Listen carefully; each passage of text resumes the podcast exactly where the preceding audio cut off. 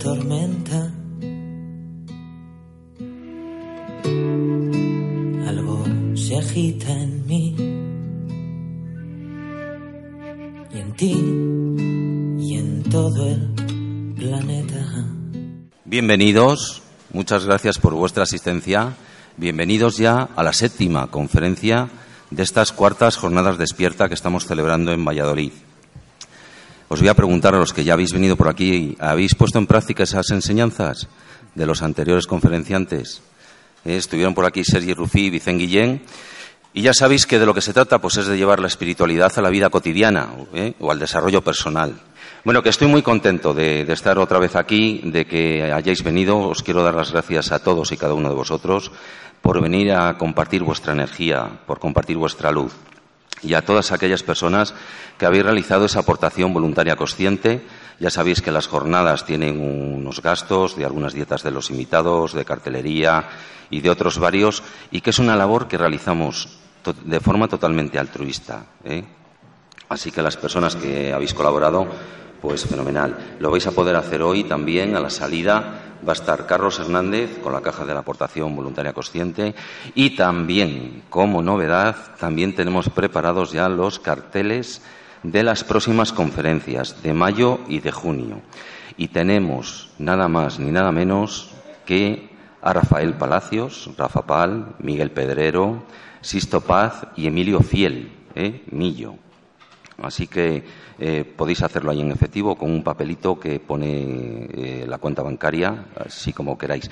Y los carteles, por favor, ayudarme a inundar vuestras ciudades, que sé de gente que habéis venido hoy de fuera. Por ahí me han soplado que más de 200 kilómetros. Gracias por venir y, por favor, llevar los carteles ¿eh? para ponerles por allí. ¿eh? Vale, gracias por vuestra asistencia. Bueno, pues mmm, continúo con los agradecimientos. Quiero agradecer a todo el personal del Centro Cívico Bailarín Vicente Escudero su buen hacer. Nos tratan muy bien cada vez que venimos. También quiero agradecer a Luis, nuestro técnico de sonido, que ya veis que lo ha ajustado rápidamente, que, que hace que nos escuchemos y nos oigamos, ¿no? A Mónica Ortega, que viene por ahí, y a Carlos Hernández, que colaboran conmigo en tareas logísticas y, cómo no, a la Asociación Aminqueroco, que presta su nombre para la legalidad de, del evento. También, como es costumbre, pues nos acompaña Alfonso Cartón, que está grabando las conferencias. Ya sabéis que es una labor muy importante porque eh, luego las pasa a través de la caja de Pandora y continuamos con esta semilla de despertar de conciencia que hemos plantado aquí en Valladolid. Y hoy quiero dar las gracias especialmente, aparte de nuestro invitado, que ya lo voy a presentar ahora, a una persona que ha venido con él, a Mónica, ¿eh? Mónica Solechero del Instituto de Pensamiento Positivos, del equipo de Sergio, y yo sé lo que es esa labor de estar ahí a la sombra, de preparar, de organizar. Ella y yo hemos estado mucho, mucho en contacto. Y luego va a estar ahí, como veis, con la venta de los magníficos libros de Sergio que han ayudado a transformar la vida de, yo me atrevería a decir ya, de miles de personas, ¿eh? traducidos a otros idiomas, por algo será, y que vais a tener la oportunidad hoy de llevarosle firmado por el autor, una, una ocasión única. Y la verdad es que es una conferencia que yo tenía muchas ganas de tener Sergio aquí. Fijaros, os voy a contar algo que no sabéis, ¿no? Del de, de intríngulis y de lo que se esconde detrás del telón, ¿no? Como yo decía en mi programa de Mysterium. Eh, toda la planificación del primer semestre de las conferencias de las jornadas despierta ha venido supeditadas a que Sergio me confirmara su presencia aquí porque según la fecha que él me dijera, así luego iba a planificar el resto de meses, hacia adelante o hacia atrás. ¿eh? El primer contacto le establecí ya en junio de 2015 ¿eh? y lo cerramos en septiembre de 2015. Hoy hacemos un sueño realidad ¿eh? y tenemos hoy aquí, por fin, en abril de 2016, a Sergio. Sergio Fernández, bienvenido. Muchas gracias por, por venir aquí a Tierras Vallisoletanas. Muchísimas gracias, gracias. Bueno, Sergio es escritor, emprendedor, conferenciante y formador especializado en desarrollo personal. Es, como creo que sabéis, director del Instituto de Pensamiento Positivo, cuya misión es divulgar y democratizar inspiración, conocimientos y claves prácticas de desarrollo personal y profesional, para que las personas puedan disfrutar de vidas más plenas y significativas. Es también creador de los seminarios Vivir sin jefe, ya tengo yo que hablar contigo, Vivir, vivir, sin, eh, vivir con abundancia y del máster de emprendedores. Él declara que su pasión es aprender sobre el sentido de la vida y conseguir que otras personas encuentren su misión personal y vivan de acuerdo a ella. Y está aquí por muchos motivos, ¿eh? por los que he señalado anteriormente, pero quiero que conozcáis algunas de sus creencias.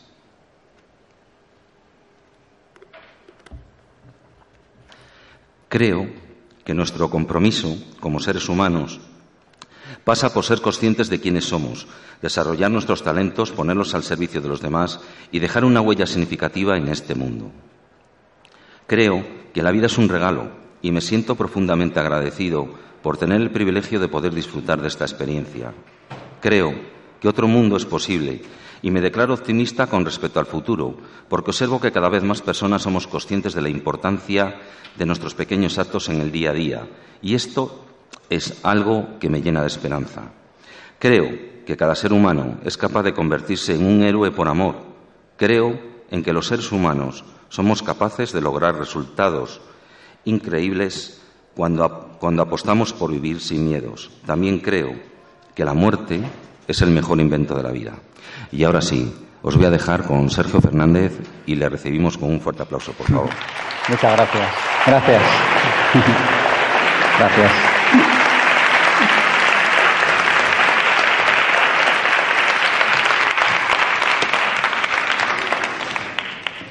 Bueno, muchísimas, igual podemos bajar esto un poquito. Muchísimas gracias. Yo no sé si hay una posibilidad de que yo pueda ver las caras de todas estas personas, de todos estos seres humanos que han venido hoy aquí. No sé si existe esa posibilidad, Ángel, o no. Maravilloso. Así os veo, porque si no es una cosa como rara, es que estoy como, como hablando al vacío, bueno, muchísimas gracias por venir, de verdad. Un día de lluvia, una tarde en la que podríais estar haciendo muchísimas cosas y sin embargo estáis aquí. Así que por mi parte, muchas gracias. Mi compromiso es que durante los próximos 60 minutos y pico, un poquito más de una hora, estemos aquí dándolo todo y mi compromiso es este, estar dándolo todo para compartir con vosotros parte de la investigación que he hecho sobre cómo vivir con abundancia. Y me gustaría saber si puedo pediros que vuestro compromiso sea el mismo, es decir, estar aquí dándolo todo los próximos minutos. ¿Tengo ese compromiso por vuestra parte? Me alegro. Bueno, fijaros que yo siempre me he hecho una pregunta eh, y, es una pregunta que me he hecho desde adolescente. Yo desde adolescente me atraía todo el mundo del desarrollo personal, de la espiritualidad, del desarrollo profesional. Todo esto me ha gustado desde siempre. Y hay una pregunta que siempre retumbaba como en el fondo de mi cabeza y es, ¿por qué algunas personas parecen vivir con abundancia? ¿Por qué algunas personas parecen conseguir todo lo que se proponen? ¿Y por qué la gran mayoría no? ¿Os habéis hecho esta pregunta en alguna ocasión? Es decir, ¿por qué en un mundo profundamente abundante como el que vivimos, nota a pie de página, creo que vivimos en un mundo profundamente abundante, creo que la abundancia es la razón de ser de este planeta, creo que el amor es lo que hace que la vida siga funcionando en este mundo y creo que eso que llamamos escasez, lo único que es es abundancia de escasez. Eh, abundancia de escasez. Es decir, en este mundo siempre hay abundancia, hay o abundancia de abundancia o abundancia de escasez. Pero esto ya lo sabemos por experiencia. Fijaros en vuestra propia vida. Si, ah, por ejemplo, todos los que tengáis una empresa o, estéis trabajando, lo que sea, si cierras dos ventas en una mañana, ¿qué sabes que te va a pasar antes de comer? ¿Que vas a cerrar qué? Otra venta. ¿Lo sabéis esto experiencialmente, sí o no? Si de repente te va mal y se te estropea la lavadora y luego se te estropea la nevera, ¿qué es lo que temes que te va a pasar? ¿Que se te va a estropear qué? Otro, el frigorífico, o sea, se te estropeará algo. Fijaros que cuando entra, pero esto experiencialmente todos lo sabemos. ¿Qué significa esto? Que cuando entramos en un bucle de abundancia, la abundancia cada vez llama más abundancia. Pero cuando entramos en un bucle de escasez, la escasez cada vez llama más escasez. Pero fijaros que aún así lo que hay es abundancia de escasez hay mucho de poco. ¿Se comprende la idea? Vivimos en un mundo en el que lo que hay, lo que siempre subyace a todo lo que existe en este mundo es la abundancia. Pues bien, yo siempre me había hecho la pregunta de por qué algunas personas parecen vivir, bueno, pues como despreocupadamente, que todo lo que se proponen lo consiguen y por qué la gran mayoría no lo logran. Pues bien, a lo largo de los últimos años he estudiado mucho este asunto y el año pasado me retiré 40 días en el norte de la isla de Lanzarote a reflexionar, a poner en orden todas estas ideas y escribí este libro, Vivir con Abundancia, que de lo que va es de algo tan sencillo como lo siguiente es, oye, el éxito tiene sus propias reglas y seguir estas reglas lo hace todo mucho más fácil. O dicho de otra manera, este universo en el que vivimos tiene una serie de leyes y cuando respetamos las leyes todo es mucho más fácil. Digamos que el universo es como un estado. Tú sales a conducir y la señal es de 50 por hora y tú vas a 100, sabes que antes o después tendrás problemas con la Guardia Urbana. Esto nos hemos dado, experiencialmente esto lo hemos visto también, ¿sí o no? O sea, pues la vida es igual, hay una serie de normas y respetarlas lo hace todo mucho más fácil. Hay muchísimas normas que muchísimas leyes que rigen en este universo. Hoy vamos a ver unas cuantas de ellas. Pero fijaros que el problema que tenemos es que los seres humanos queremos vivir con más abundancia y no tenemos ni idea de por dónde empezar. Y aquí quiero, bueno, pues compartir el primer concepto que me gustaría que nos lleváramos de la tarde de hoy, y es el concepto de indefensión aprendida. Y para ello quiero hablar de uno de los grandes psicólogos del siglo XX, al menos para mi gusto, que es este señor que cogió y estuvo eh, reflexionando sobre la psicología positiva. Se llama Seligman y lo que hizo fue, atención al experimento, cogió un grupo de perros y les metió en una jaula muy grande y les hizo una serie de perrerías, nunca mejor dicho, ¿no? Les echaba agua fría, les daba descargas eléctricas, bueno, les tenía allí que, que no paraba de, bueno, pues de fastidiar a los pobres perros, ¿no? Y entonces cogió y en, en, otra jaula, a esta la vamos a llamar la jaula A, a la otra le vamos a llamar la jaula B, en la jaula B metió al mismo número de perros, otro grupo de perros, y les hizo lo mismo. Pero con una pequeña salvedad, fijaros, dejó una puerta abierta en la jaula. Así que, ¿qué hicieron los perros en cuando les empezaban a echar agua fría, descargas eléctricas y les empezaban a hacer de todo? ¿Qué hicieron los perros? Se fueron, lo que hubiéramos hecho cualquiera de nosotros. Pues bien, y aquí viene el experimento juntaron a los perros de la jaula A, ¿os acordáis cuáles eran los de la jaula A? ¿Los que sí tenían puerta o los que no tenían puerta? Los que no tenían puerta. Los juntaron con los de la jaula B en una jaula que vamos a llamar C. Y les hicieron exactamente lo mismo. Les echaron agua fría, les dieron descargas eléctricas, atención, y dejaron una puerta abierta. ¿Qué perros salieron de esa jaula? Los que sabían que podían salir. Los de la jaula tenían algo que llamamos en este, eh, bueno, le vamos a llamar indefensión aprendida. ¿Y qué significa esto? Con perdón, ¿eh? Pero que cuando te han puteado 50.000 veces, aunque haya una puerta abierta, ya no la ves. ¿Os dais cuenta? Muchos de nosotros tenemos indefensión aprendida. Estamos en una jaula en la que nos están echando agua fría, en la que nos están dando descargas eléctricas, tenemos la puerta abierta y la puerta abierta es respetar estas leyes de la abundancia y vivir de acuerdo a ellas cada instante de nuestra vida y pensamos que no hay solución, pensamos que estamos abocados a la escasez. La mayoría de la población vive en una resignación silenciosa, pensando que está condenada a vivir en un planeta en el que consideramos natural que haya hambre, en el que consideramos natural tener malas relaciones con nuestros seres queridos o con el resto de los seres humanos con los que compartimos este planeta. Lo damos por hecho, lo damos por normal. Hemos asumido que siempre va a haber guerras, hemos asumido que va a haber peleas, hemos asumido que va a haber pobreza. Y yo me niego como un gato panza arriba a pensar que esto es porque sé que este universo en el que vivimos no quiere eso. Y como sé que el universo no lo quiere, ¿a quién le queda haber decidido eso? A nosotros, a los seres humanos que no vivimos bajo las reglas o bajo las leyes que son naturales en este mundo. Y que, por cierto, no he descubierto yo, por supuesto, la saben todos los sabios de la humanidad desde hace miles de años. Hay una cosa que a mí me gusta mucho y es observar, leer, ver eh, leer eh, biografías o ver biopics o sea, observar lo que, las conclusiones a las que han llegado muchas personas en este planeta y hacer lo mismo con las diferentes tradiciones espirituales que ha habido. Y hay un mínimo común denominador que podemos llamar sabiduría perenne y son las conclusiones a las que le puedes llamar de una manera o le puedes llamar de otra, pero las conclusiones a las que han llegado todos los seres humanos, bueno, pues que hemos vivido por aquí. Así que, queridos amigos, vamos a empezar con cuáles son estas diez leyes y luego vamos a profundizar en algunas de ellas. Bueno, la primera de las leyes de la abundancia que podríamos entender y que nos haría mucho más fácil la vida en este mundo es la ley de la creación. Y la ley de la creación dice algo que todos ya sabemos. Dice que todo se crea dos veces. La primera de ellas en el plano de lo no físico. Piénsalo, la silla en la que estás sentado se creó primero en el plano de lo no físico. ¿Cuál es el plano de lo no físico? El pensamiento y la emoción.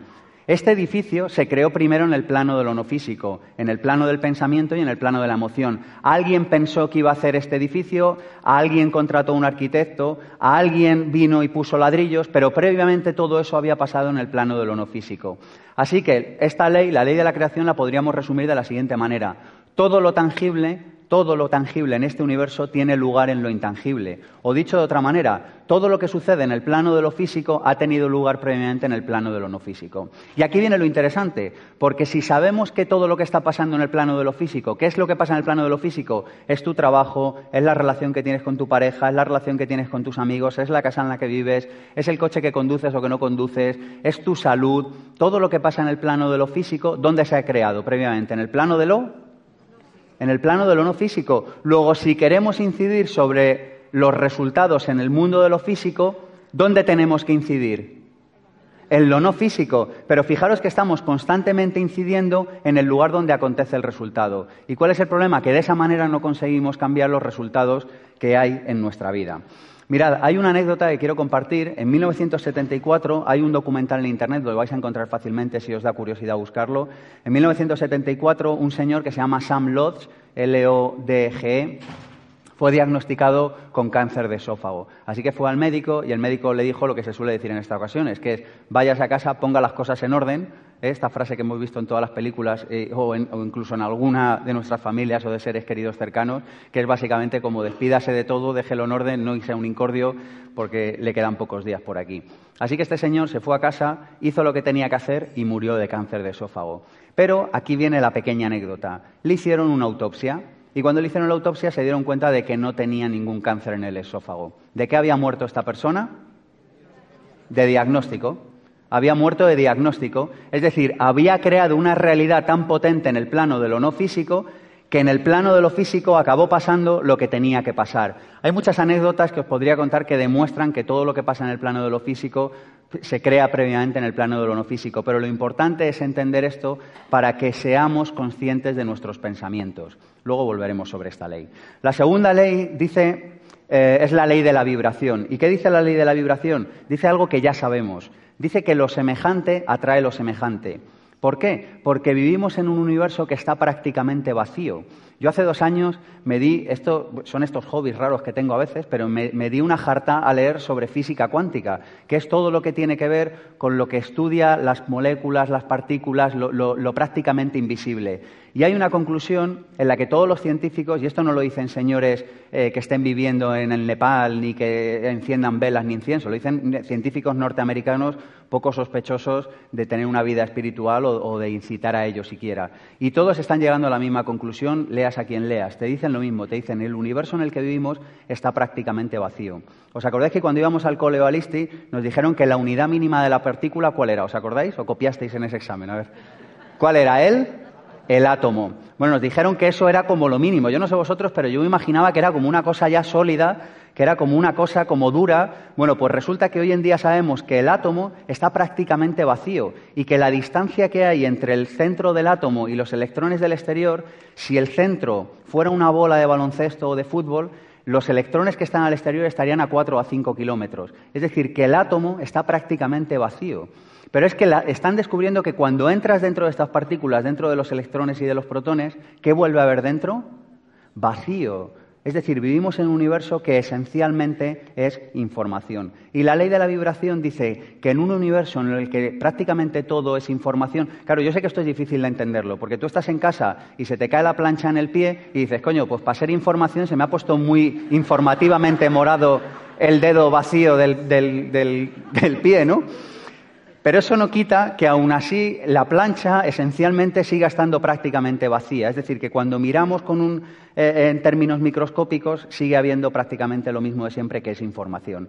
¿Qué dice la ley de la vibración? Dice que aquello que es semejante se acaba atrayendo. Pero es que eso ya lo sabéis, porque yo creo que todos hemos vivido experiencialmente que te vas a Checoslovaquia, estás en Praga, hostia, y te encuentras a un tío de Valladolid allí por la calle. Y ¿nos ha pasado esto, sí o no? Y dices, pero ¿cómo me puedo encontrar aquí en este puente con un vecino de... ¿No? Pero esto, de verdad, y lo hemos vivido experiencialmente, juntas en una sala a cien tíos y los tres que coleccionan sellos se acaban conociendo. Y los cuatro más golfos, si es que tú los conoces, dices, mira, se han identificado, ya se han hecho amigos. ¿Lo vemos esto, sí o no? Es decir, lo semejante atrae lo semejante. Así que la propuesta para entender esta ley y para llevarla a nuestro día a día es que haya coherencia en nuestra vida, que haya coherencia entre lo que pensamos, lo que sentimos y lo que decimos. Porque cuando hay coherencia, atraemos a nuestra vida, somos como una especie de imán que atrae a nuestra vida aquello que desea. ¿Cuál es el problema? Que normalmente no hay coherencia, es decir, pensamos una cosa, decimos otra y todavía actuamos otra. Y desde ahí volvemos loco a la vida, porque por un lado, claro, estamos atrayendo una serie de cosas con nuestro pensamiento, una serie de otras con nuestras acciones y una serie de otras con lo que decimos. Así que la propuesta para incorporar esta ley en el día a día es ser coherente, que quizá sea uno de los mayores imanes que tenemos en la vida para atraer aquello que deseamos a nuestra existencia. La ley número tres dice que es la ley de la causa y el efecto. ¿Y qué es lo que dice la ley de la causa y el efecto? Algo que yo creo que todos experiencialmente hemos vivido, hemos vivido que es que todo en la vida es un resultado, todo. Tu resultado económico, la, la, vida económica que tienes es un resultado. Tu salud es un resultado. Las relaciones que tienes son un resultado. Y solo entender esto y ser capaz de asumirlo da como para quedarse sentado en una silla dos horas casi en estado de shock. Porque si resulta que todo es un resultado, en lo que tenemos que incidir es en las causas y no en los efectos. ¿Y cuál es el problema? Que nos pasamos la vida incidiendo en los efectos. Te duele la cabeza y ¿qué es lo primero que piensa en todo el mundo? En tomarse qué? Una aspirina, si es que nos viene automático. Pero el dolor de cabeza es una causa o es un efecto? Es un efecto. Luego parecería lógico incidir en la causa. La pobreza es un efecto. Lo siento, lamento ser políticamente poco correcto. La pobreza es un efecto. Luego lo que habrá que hacer es incidir en las causas si queremos acabar con la pobreza en este mundo. Yo personalmente quiero, creo que es uno de los problemas graves que tenemos hoy en día. Pero no vamos a acabar nunca con la pobreza incidiendo en el efecto. Las malas relaciones son un efecto, son una consecuencia. En un mundo de causas y efectos, cada cosa que sucede es la causa de algo que sucederá después. Así que, ¿cuál es el problema? Que como no somos conscientes de que cualquier pensamiento, cualquier acción y cualquier emoción va a generar un efecto, pensamos como si lo que nosotros pensáramos no fuera a tener un resultado en nuestro día a día. Y pensamos con perdón al pedo. ¿Os suena esto? Nuestra vida depende profundamente de lo que pensamos cuando aparentemente no pensamos en nada. Fíjate, porque muchas veces tenemos control cuando estamos trabajando, por ejemplo, o cuando estás en una discusión o en una negociación o en una charla con alguien, pero tu vida va a depender profundamente, profundamente de lo que piensas y de lo que sientes cuando aparentemente no estás pensando ni sintiendo en nada. Es decir, cuando dices, voy a bajar a comprar un kilo de zanahorias, ahora subo. ¿Os suena este que dices, ¿qué has hecho estos cinco minutos? Y dices, no, no he hecho nada, he ido a comprar unas zanahorias. Bueno, pues lo que tú pienses y lo que sientas en ese momento van a ser causas de efectos posteriores. Explico lo de las emociones y lo de los pensamientos porque yo creo que lo de las acciones lo tenemos más claro. Es decir, cualquier acción que hagas en este universo nunca será gratis. ¿Se entiende esta idea? Cualquier acción que hagas en este universo nunca será gratis. Siempre tendrá un resultado. ¿Por qué? Porque cualquier acción, cualquier pensamiento, cualquier emoción van a ser causa de algo que va a suceder después. Si fuéramos conscientes de esto, por supuesto que revisaríamos todos y cada uno de nuestros actos, porque todos y cada uno de nuestros actos van a generar resultados en nuestra vida. El problema es que somos como aquella tribu de África que por un lado tenían críos y por otro lado ya sabéis lo que hacían nueve meses antes. Pero no eran capaces de linkarlo uno con lo otro. Es decir, que por un lado tenían el resultado y les nacían críos y decían, mira, nacido otro niño. ¿Veis? Pero no eran capaces de linkar, de, unir la causa con el efecto. Vivían en un mundo en el que no había causas y efectos. Y a nosotros nos pasa mucho eso en nuestro día a día. Es decir, que por un lado vamos y decimos, uy, no sé qué ha pasado, me pasa esto en mi vida. Pensad que cada uno piensa en el problema que tenga o en, lo que le esté eh, en este momento inquietando en su vida. Y por un lado vemos el efecto, pero no somos capaces por el otro lado de ver las causas. Normalmente hay que desconfiar de lo que yo llamo el síndrome de la causa única, pensar que solo hay una cosa que te, una sola causa que te genera los resultados. Normalmente son muchas, pero necesitamos entender la vida en términos de causas y de efectos, porque de otra manera estaremos viviendo desolados, estaremos viviendo en un mundo en el que por un lado aparecen resultados, pero no entendemos por qué aparecen. La clave está en entender dónde están esas causas. E insisto, están en tus pensamientos, en tus emociones y en tus acciones. Están siempre ahí porque como habíamos quedado que todo lo físico se crea donde en el plano de lo en el plano de lo no físico, los resultados que hay en tu vida se han creado previamente en el plano de lo no físico. Yo creo que el día que entendamos que cada uno de nuestros pensamientos tiene la intención de materializarse y que a veces lo consigue y a veces no, pero cada uno de nuestros pensamientos generan materia en el largo plazo si se repite lo suficiente, yo creo que el día que entendamos esto viviremos en un mundo mucho más consciente.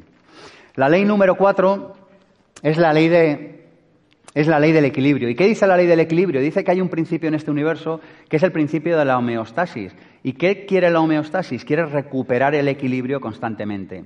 ¿Cuántos de vosotros habéis tomado hoy un café o un té? ¿Alguien ha tomado un café, un té? Esa cosilla así que nos da cuando tomamos un café o un té, eso que nos gusta, ¿verdad?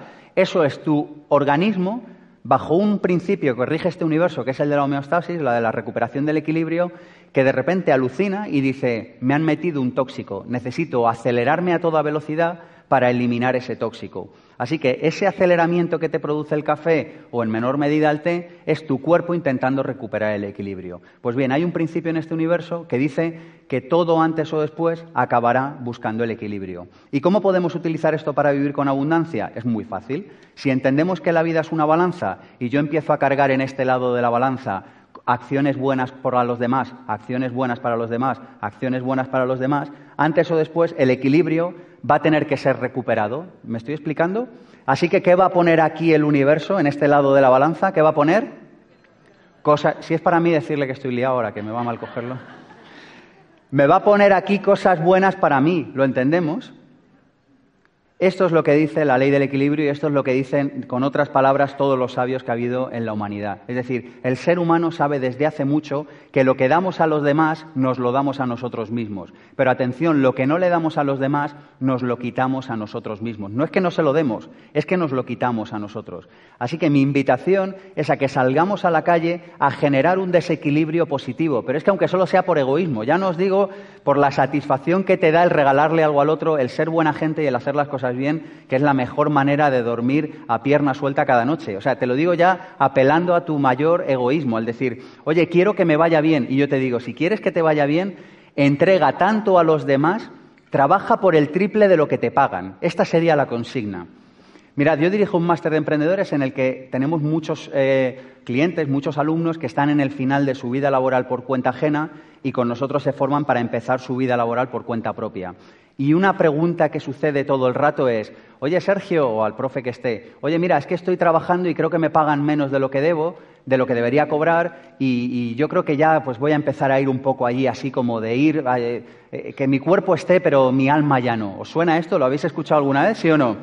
Bueno, yo le digo, como hagas eso, estás fastidiando la ley de la homeostasis, porque tú lo que tienes que hacer es ir allí y darlo todo, entregar el triple de lo que te paguen. Y algunos me miran así y dicen, hostia, me he confundido de máster, no esperaba esto.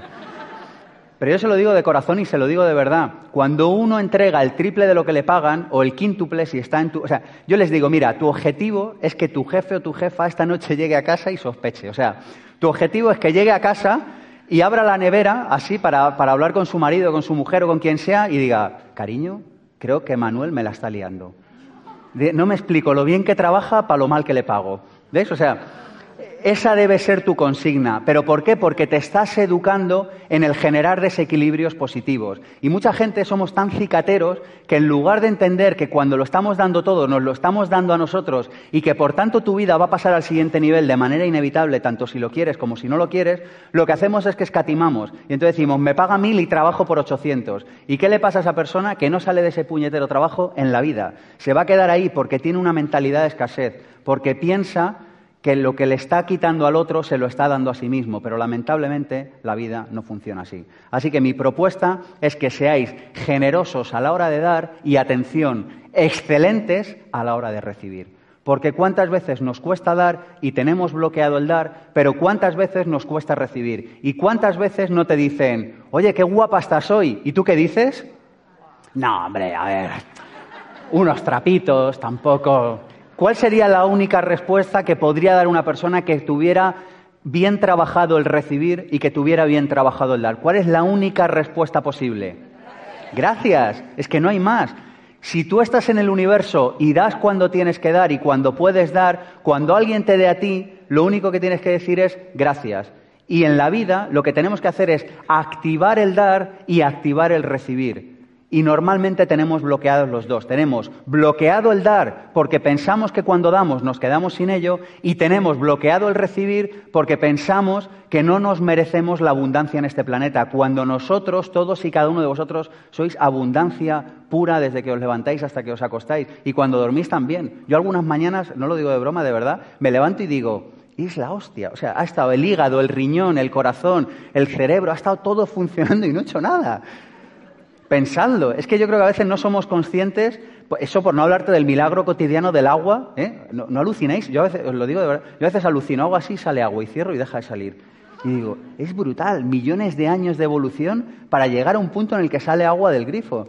Yo creo que no somos conscientes de la cantidad de abundancia que rige y que, está en cada momento a nuestro alrededor. Así que mi propuesta es, seamos generosos a la hora de dar y, y seamos excelentes a la hora de recibir. Y llevado al mundo profesional, la abundancia es consecuencia del valor que entrego a los demás. Así que, insisto en esto, genera un desequilibrio positivo a tu favor. Entrega mucho más de lo que se espere de ti. Sé excelente y de esa manera el éxito en tu vida será inevitable. Fíjate, es que aunque no lo quieras, tú te imaginas, dices, pues mira, Sergio, yo lo que voy a hacer es que voy a dar un montón, pero no quiero recibir. Y yo te diría, pues te vas a tener que aguantar porque es que te va a llegar el éxito.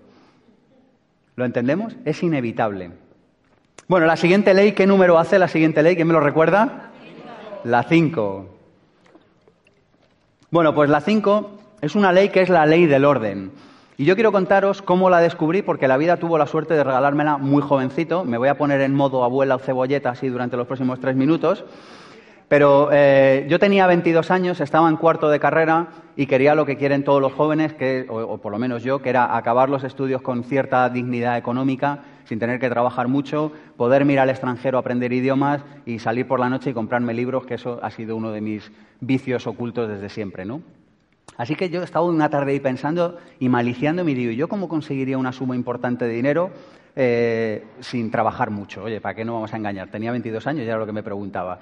Y entonces en aquel momento estaban de moda los concursos de preguntas y respuestas. Esas preguntas esos concursos para gente gafitas como yo, ¿sabes? Que te llegan allí y te dicen capital de Indonesia. Y yo por aquel entonces la verdad que me daba un poco más o menos que igual mancillar mi imagen pública si me preguntaban la capital de Indonesia y no me la sabía. Pero si me la sabía resulta que me llevaba dinero a casa.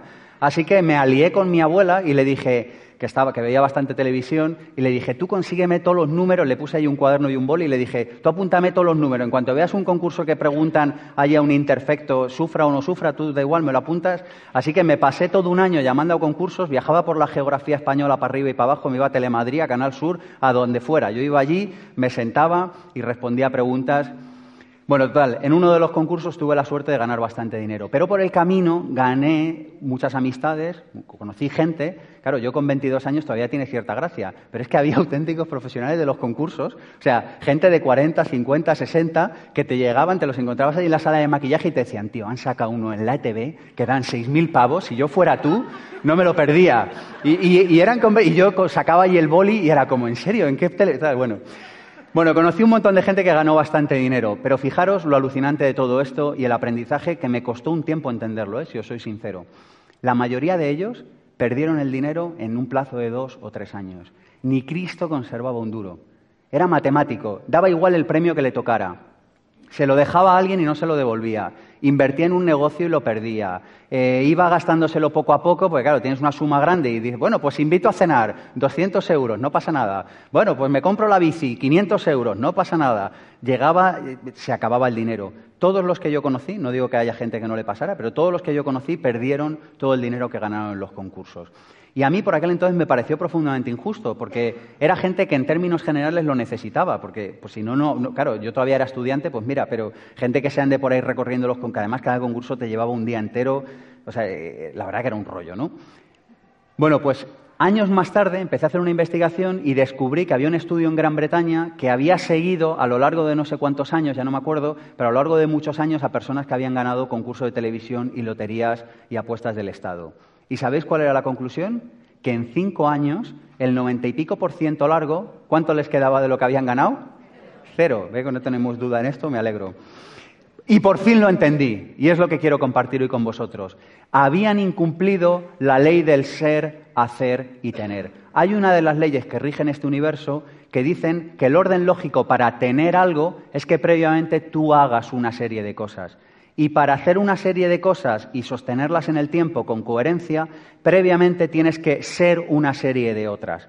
Así que normalmente vamos a por el resultado y decimos, yo quiero tener un millón de euros, y va a decir un millón de amigos, como la canción del... Bueno, un millón de amigos, lo que sea. Yo quiero tener un millón de euros, yo quiero tener un millón de amigos, yo quiero tener lo que sea, pero no estamos dispuestos a hacer las cosas que sostienen ese tener. ¿Y por qué no estamos dispuestos a hacer estas cosas? Porque no somos la persona que hace ese tipo de cosas. Así que la ley del orden dice que el orden natural en la vida es ser, hacer y tener. Primero, tienes que ser la persona que puede hacer una serie de cosas para que, por último, los resultados que lleguen sean inevitables. Hay una anécdota de un profe mío que cuento en mi libro y además es real, eh, un profe del máster que da clase los viernes por la tarde en el máster y por la mañana en una universidad. Y da clase en, no me acuerdo cómo se llama, UNEF, esto que es solo de deporte, de... INEF, INEF. da clase en INEF y entonces tiene una clase en la que son prácticamente todos chicos. Y los viernes por la tarde, por la mañana, le llegan tarde. Entonces está, llega un día así con cara un poco de malas pulgas, digo, pero a ver, ¿qué te pasa, hombre? ¿Qué te pasa? Dice, mira, es que me llegan todos los viernes tarde por la mañana, así que hoy he tenido una pelea con ellos. Digo, a ver, ¿qué ha pasado? Dice, pues mira, les he dicho que, que no pueden seguir llegando tarde. Así que me he sentado con ellos y les he dicho, a ver, quiero saber por qué llegáis tarde. Dice, ¿sabes lo que me han dicho? Dice, no, pues porque es que, profe, es que los jueves por la noche pues hay que salir y claro, pues entre que ligas y no ligas, te tomas una cerveza, te tomas dos y al final se te va la noche, total, que llega este profe y dice, vamos a ver, tú te tomas tantas cervezas porque no ligas, porque si ligaras no te interesaría tomarte tantas cervezas, ¿sí o no? Sí, profe, lo has pillado. Dice, mira, vamos a hacer una cosa, vamos a firmar un trato. Dice, yo te enseño cómo ligar con la chica de tus sueños, es un método infalible, o sea, no falla nunca. Pero tú te vas a firmar aquí que como llegues un solo viernes tarde, vuelves a septiembre. En serio, profe, te lo prometo, es un método infalible, no ha fallado nunca, no falla y no va a fallar nunca. Así que preparan ahí un contrato así eh, improvisado, lo firman, dice, bueno, ahora os voy a contar, os voy a contar. Alguno está diciendo, hostia, a ver si lo cuenta, ¿no? dice, ahora os voy a contar el método para ligar con la chica de vuestros sueños. Dice, sacad un folio. Dice, escribe cómo es la chica de tus sueños. Pero en un folio, sí, sí, con todo lujo de detalles, de arriba abajo, pero eso es mucho, así lo queremos, un folio entero. Y todos allí sacan el boli, tú imagínatelo, todos allí con los ojos así abiertos, escribiendo allí la chica de tus sueños. Dice, ahora deja ese folio a un lado y coge otro folio. Dice, y escribe cómo es el chico del que se enamora la chica de tus sueños. ¿Cómo es ese chico? Profe, ¿en serio? Tengo que escribir un... Pero es que no me cae muy bien. Ya, ya, pero tú escríbelo igual, tú ponlo ahí por escrito. Total, que se escribe en un folio con cómo es el chico del que se enamora la chica de sus sueños. Dice, bueno, profe, pero ¿y cuándo nos vas a enseñar a ligar? Dice, ahora, ahora mismo, en un segundito, acaba del ejercicio y ya está. ¿Lo tenéis? Sí, sí, ya lo tenemos, profe. Dice, bueno, pues ahora coged el folio 2 ponerlo, levantarlo. Todos cogen el folio, lo levantan. Dice, bueno, pues el método infalible para ligar con la chica de tus sueños es convertirte en el chico del folio número dos, ser el chico del folio número dos. Pero, profe, es que yo no soy así. Dice, ese, ese es el problema, que tú no eres así. Por eso no ligas con la chica del folio 1. Ser, hacer y tener. ¿Quieres tener a la chica del folio 1? Tienes que ser el chico del folio 2. ¿Lo entendemos? Esta es otra de las leyes de la abundancia. Y cuando entendemos que los resultados en el plano del tener se caen si no están sustentados en el plano del ser, incidimos en el plano del ser, que es donde verdaderamente hay que incidir, antes que en el plano del tener, que es solamente una consecuencia inevitable de la forma en la que somos cada día. La siguiente ley, ¿qué número es? La seis. La seis es la ley de la acción, que dice algo tan absolutamente eh, obvio como que sin acción no sucede nada. O dicho de otra manera, que la acción es el puente que une el plano de lo no físico con los resultados. ¿Y qué dice la ley de la acción? Dice que tienes que entrar en acción tan pronto como sea posible. Y pronto no me refiero a las seis y media de la mañana, sino tan pronto con respecto a cuando tengas un pensamiento como sea posible. Es decir, que si tú tomas la determinación ahora mismo, en esta conversación, en esta charla, hoy, esta tarde, de que vas a hacer algo, lo ideal sería que entraras en acción tan pronto como sea posible. ¿Cuál es el problema? Que somos postergadores absolutos. Y entonces, como entre que tenemos una idea y entramos en acción con respecto a esa idea, pasa mucho tiempo, es como si la vida entendiera que no nos hace tanta ilusión eso. ¿Y qué es lo que pasa? Que no obtenemos el resultado. Pero ya no solo porque la vida lo interprete así, es porque es que sin acción en este universo pasan menos cosas que con acción. ¿Lo vemos? Así que la acción nos obliga a coger como fetiche una palabra que a mí me fascina, y es la palabra foco. ¿Cuál es esa palabra? Foco. Foco es concéntrate en lo muy poco que es importante y di que no a todo lo demás. ¿Quieres tener éxito en la vida? ¿Quieres vivir con abundancia? La única que te queda es decir que no a casi todo. Tienes que decir que no a conversaciones que no tienes que tener. Tienes que decir que no a los sitios en los que no tienes que estar. Tienes que decir que no, por supuesto, a la televisión y a los medios de comunicación. Tienes que decir que no a tu jefe en algunas ocasiones o a tu socio, a tu compañero de trabajo a tu empleado. Tienes que decir que no a prácticamente todo. Las personas de éxito son personas, y cuando hablo de éxito no me refiero al coche caro y al, salir en la tele, me refiero al éxito que cada uno entienda por éxito, que si es eso también me parece bien. Las personas de éxito, entendiendo por éxito que viven de acuerdo a sus principios y a sus valores y que viven sus objetivos, son personas que dicen que no a prácticamente todo. ¿Por qué? Porque eso les permite coger foco en lo importante. Necesitas liberar tiempo para entrar en acción con lo que realmente es importante en esta vida, que por cierto es muy poco. Es muy poco. Así que, ¿cuál es el problema? Que vivimos distraídos. Le decimos que sí a prácticamente todo. Yo hay una cosa que cuento a veces, pero que lo digo de broma, pero a mí me, llama la atención. Yo al lado de mi casa en Madrid hay un sitio donde a veces se ponen músicos y entonces de repente arranca un músico y va la gente por la calle y se paran 200 tíos a mirarlo. Y yo digo, o sea, a mí me asombra porque digo, yo, o sea, que si quieres disfrutar de la belleza también me parece bien, entendedme, pero con respecto a lo que estamos hablando ahora, es como, joder, no, no hay foco, o sea, es como, si te toca la música te paras, y si te suena el teléfono lo descuelgas, y si te dicen que te vayas mañana de vacaciones, te vas. Y si te dicen que sí puedes ir esta tarde a no sé qué, dices que sí. ¿Me entendéis? No estoy diciendo que digáis que no a todo en la vida. Lo que estoy diciendo es que cojamos foco en lo que realmente es importante en nuestra vida, que es muy poco. Porque eso es lo que nos va a permitir entrar en acción con aquello que realmente tenemos que entrar en acción. Hay muchísimas personas en este mundo, yo lo veo como director del máster de emprendedores, que están tan ocupadas trabajando que no pueden ganar dinero. ¿Os habéis dado cuenta de esto? Hay personas que están tan ocupadas trabajando que no pueden amar.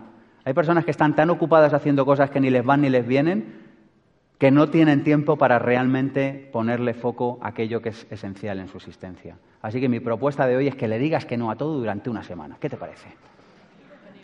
Una semana de no a todo. ¿Que luego te gusta? Pues llamas y dices que sí. Así que te llama un amigo y te dice, ¿te vienes al cine mañana? ¿Y tú qué vas a decir? No. Luego te lo piensas y dices, pues la verdad que me gusta. Pues llamas y dices, oye, que sí, que voy al cine. Pero mi propuesta de ejercicio, probadlo por favor en el mundo profesional. Es una delicia de ejercicio, o sea, es, es maravilloso. Eh, disfrutar de los microgestos de las personas cuando le digas a tu jefe, no voy a tener el informe para mañana. Y quédate en silencio y disfruta de ese momento, aunque solo sea por, unos segundos, ¿no? Disfrútalo porque esas son las pequeñas delicias de la vida, ¿no? Que luego tú quieres entregar el informe, lo entregas, pero acostúmbrate a priori a decir que no a todo. ¿Para qué? Para recuperar el control sobre tu propia vida. Esa es la propuesta. Bueno, la siguiente ley, que es la número siete, la siguiente ley es la número siete, es la ley del mínimo esfuerzo. ¿Y qué dice la ley del mínimo esfuerzo? Dice que respetar nuestra esencia nos permite vivir sin esfuerzo, que el esfuerzo es una invención humana y que el sacrificio nunca ofrece los resultados que podrían esperarse de la conciencia y de la tecnología en el mundo en el que vivimos hoy en día. ¿A dónde quiero llegar a parar con esto? A que sobrevaloramos el esfuerzo y el sacrificio. Y es más, todavía presumimos de ello. Imaginaos la conversación en el barco de unos colegas. Si llega uno y dice, ayer llegué a las 10 a casa y el sábado trabajé, ¿qué le va a decir el otro? Yo más. Fíjate que yo llegué a las diez y media y llevo un mes trabajando todos los fines de semana, ¿sí o no? Y si uno presume de que ha estudiado mucho y ha sufrido mucho para aprobar un examen, el colega le convencerá de que él ha sufrido más todavía para aprobar ese. ¿Lo vemos esto? ¿Lo hemos comprobado esto, sí o no? Es así. Y yo digo, pues yo no tengo ningún interés en sufrir, no me convence nada. No, no me voy a volver, me he sacrificado mucho en mi vida, no lo voy a volver a hacer ni un solo día de mi existencia, lo tengo clarísimo. Llegué a ese pacto conmigo mismo hace tiempo y creo que la vida es abundancia y creo que la vida hemos venido aquí a disfrutarla y a gozarla. ¿Significa esto que no trabaje? En absoluto. Creo profundamente en trabajar, creo profundamente en entregar nuestros dones y nuestros talentos a un servicio profesional libremente elegido. Creo en una vida de servicio hacia nuestras personas queridas y hacia las causas en las que creamos. Pero de ahí a esforzarme hay un abismo. ¿Me estoy explicando, sí o no? Si uno hace algo porque desea hacerlo de verdad, el sacrificio no existe. Tú imagínate que yo ahora te digo, qué sacrificado es estar aquí de pie con vosotros. es bobo, pues que se vaya, ¿no? Si está sacrificado, que no esté. ¿Me entendéis? Pero esto, si lo llevamos a todos los ámbitos de nuestra vida, lo que yo no entiendo es por qué estamos empeñados en presumir de esforzarnos. Y hay varias razones. La primera de ellas es que no nos sentimos merecedores de la abundancia. No nos sentimos merecedores de la abundancia natural de la vida. Sentimos que tenemos que sufrir y que esforzarnos para sentirnos merecedores del dinero, del amor, de la salud. ¿Os dais cuenta de esto? Cuando la abundancia es el estado natural en el ser humano. Si lo único que tenemos que hacer es ser lo que somos. ¿Tú te imaginas una trucha diciendo qué pereza ahora remontar el río? ¿Qué fría está el agua? ¿No? ¿O te imaginas un pino diciendo qué perezón ahora ponerme a sacar piñas, ahora que es la temporada. Dice, ya casi lo dejo para la, semana, para la temporada que viene, o bueno, lo hago de lunes a viernes, pero sábado y domingo, vamos, esto es que, ni se piensen que voy a dar piñas, ¿eh? porque no voy a dar ni una sola piña el sábado y el domingo. Y el lunes tampoco, que es puente. ¿Lo veis? Es decir, la naturaleza no se esfuerza. Una ardilla corre de, de encina en encina, pero no se esfuerza. O corre o no corre. ¿Y por qué? Porque está en su esencia. Cuando tú hagas lo que está en tu esencia, el esfuerzo desaparece ipsofácticamente de tu vida. No puede existir estas dos cosas a la vez, ser lo que tú eres de verdad y sacrificio o esfuerzo. Son incompatibles en un mismo momento temporal. ¿Significa esto que no vas a levantarte cansado una mañana? Por supuesto que sí, igual que yo y que todo el mundo. ¿Significa esto que un día no te va a decir, ay, qué pereza ahora, no sé qué? No, eso es natural en la vida. Pero me refiero al sacrificio de verdad, al esfuerzo de verdad, a esta cosa como de que nos pesa la vida. Cuando tú estás siendo lo que tienes que ser realmente, el sacrificio y el esfuerzo desaparece. ¿Y cuál es el problema? Que no nos preguntamos quiénes somos. Desde niños nos preguntamos dónde podré ganar dinero, qué podré estudiar que le guste a papá y a mamá, cómo podré ser el más simpático del barrio o el más simpático de mi grupo de amigos, qué se espera de mí en la sociedad. Pero no nos hacemos la pregunta de quién soy yo verdaderamente en este mundo y cómo quiero llenar el mayor regalo que me ha dado la vida, que es una serie, por cierto, indeterminada de horas. Sabéis que os vais a morir, ¿verdad? Pero lo digo de verdad, ¿lo tenéis claro, sí o no? Yo creo que a veces, eh, a veces no son. Yo conozco muchísimas personas por mi profesión que deben ser de los inmortales. Porque escucho cosas. El otro día escuchaba a una persona y me decía: en 15 o 20 años, como mucho, me prejubilan. Dice, así que aquí tiro de momento. Y yo le decía, digo, eres de la serie Los Inmortales, claro, digo, porque 15 o 20 años es como los mejores años de tu vida, o sea, es como, eh, quizás sean los últimos 15 o 20 años en los que vas a disfrutar de salud y mucha energía, quizá, ojalá no, pero es probable que eso sea así. A lo que voy es a que no somos conscientes de que si somos lo que verdaderamente somos, y es lo más sencillo ser lo que uno es, desde ahí no existe el sacrificio y el esfuerzo. Lo único que existe son horas de trabajo y horas de dedicación. Pero pensar que tienes que trabajar 10.000 horas en algo que no te gusta es absolutamente descorazonador. Pero pensar que te tienes que dedicar 10.000 horas a un proyecto, idea, causa o, fin que amas y que sientes que está alineado con tu esencia de vida es una cosa que da alegría y que dan ganas de vivir. Hay un refrán chino, sabéis que en toda conferencia hay que poner algo chino y una frase de Einstein. El chino yo ya lo tengo, o sea que hay un, hay, una hay un proverbio chino que dice, solo en medio de la actividad desearías vivir 100 años. Y es verdad, solo los días que estás activo haciendo aquello que verdaderamente amas, desearías vivir 100 años. Los demás días la vida se te cae encima, te pesa, es como llevar una mochila con 15 sacos de yeso. No puedes ni, ni levantarte de la silla. Así que mi regalo de esta ley es cada vez que te vuelvas a esforzar, cada vez que te sientas presumiendo de esfuerzo, pregúntate si estás siendo lo que verdaderamente eres. Y quiero que diferenciemos entre horas de trabajo y dedicación a algo y, esfuerzo, que es otra cosa para mí muy diferente. La siguiente ley es la ley número 8, y la ley número 8 es la ley de los medios y los fines, que dice que solo hay correspondencia, solo cuando hay correspondencia entre medios y fines hay abundancia. O dicho de otra manera, solo si eres feliz hoy, serás feliz mañana. ¿Y por qué hablo de esta ley? Porque muchos de nosotros hemos vivido, yo el primero, durante muchos años, en la hipnosis de que haciendo hoy algo que no está alineado con mi esencia, seré feliz el día de mañana. Y mi propuesta es, Si no eres feliz hoy, no te va a hacer feliz dentro de 15 años. Así que no insistas. ¿Por qué? Porque la ley de los medios y los fines dice que los fines están siempre alineados con los medios. Y esto se entiende muy bien, de nuevo, acudiendo a una metáfora de la naturaleza. Si yo planto semillas de manzana, por decir algo, ¿qué voy a obtener el día de mañana? Manzanas. Si yo hoy, mi día de hoy es la semilla del resultado de mañana. Si hoy planto esfuerzo, sacrificio y abnegación, ¿qué me va a crecer en el árbol de la vida mañana? Lo mismo. ¿Lo vemos? ¿Sí o no? Tu día de hoy es la causa del efecto del día de mañana. Luego, lo que plantes hoy es lo que vas a recoger mañana. Solo en un universo que estuviera completamente loco, hoy podrías plantar una serie de cosas y el día de mañana recoger una serie de otras. Sería un universo loco, ¿verdad? Que plantáramos semillas de manzana y de repente fueras al año siguiente y recogieras naranjas. Y dirías, joder, qué mundo más raro, ¿no? Bueno, pues tiene que haber correspondencia entre medios y fines. Y los medios son lo que estás haciendo hoy. Cuando hay correspondencia entre medios y fines, los fines son los deseados. Esta es una de las razones que explica que tantas personas no obtengan los resultados que desean en este mundo, porque no entienden que hay una correspondencia entre medios y fines en este planeta.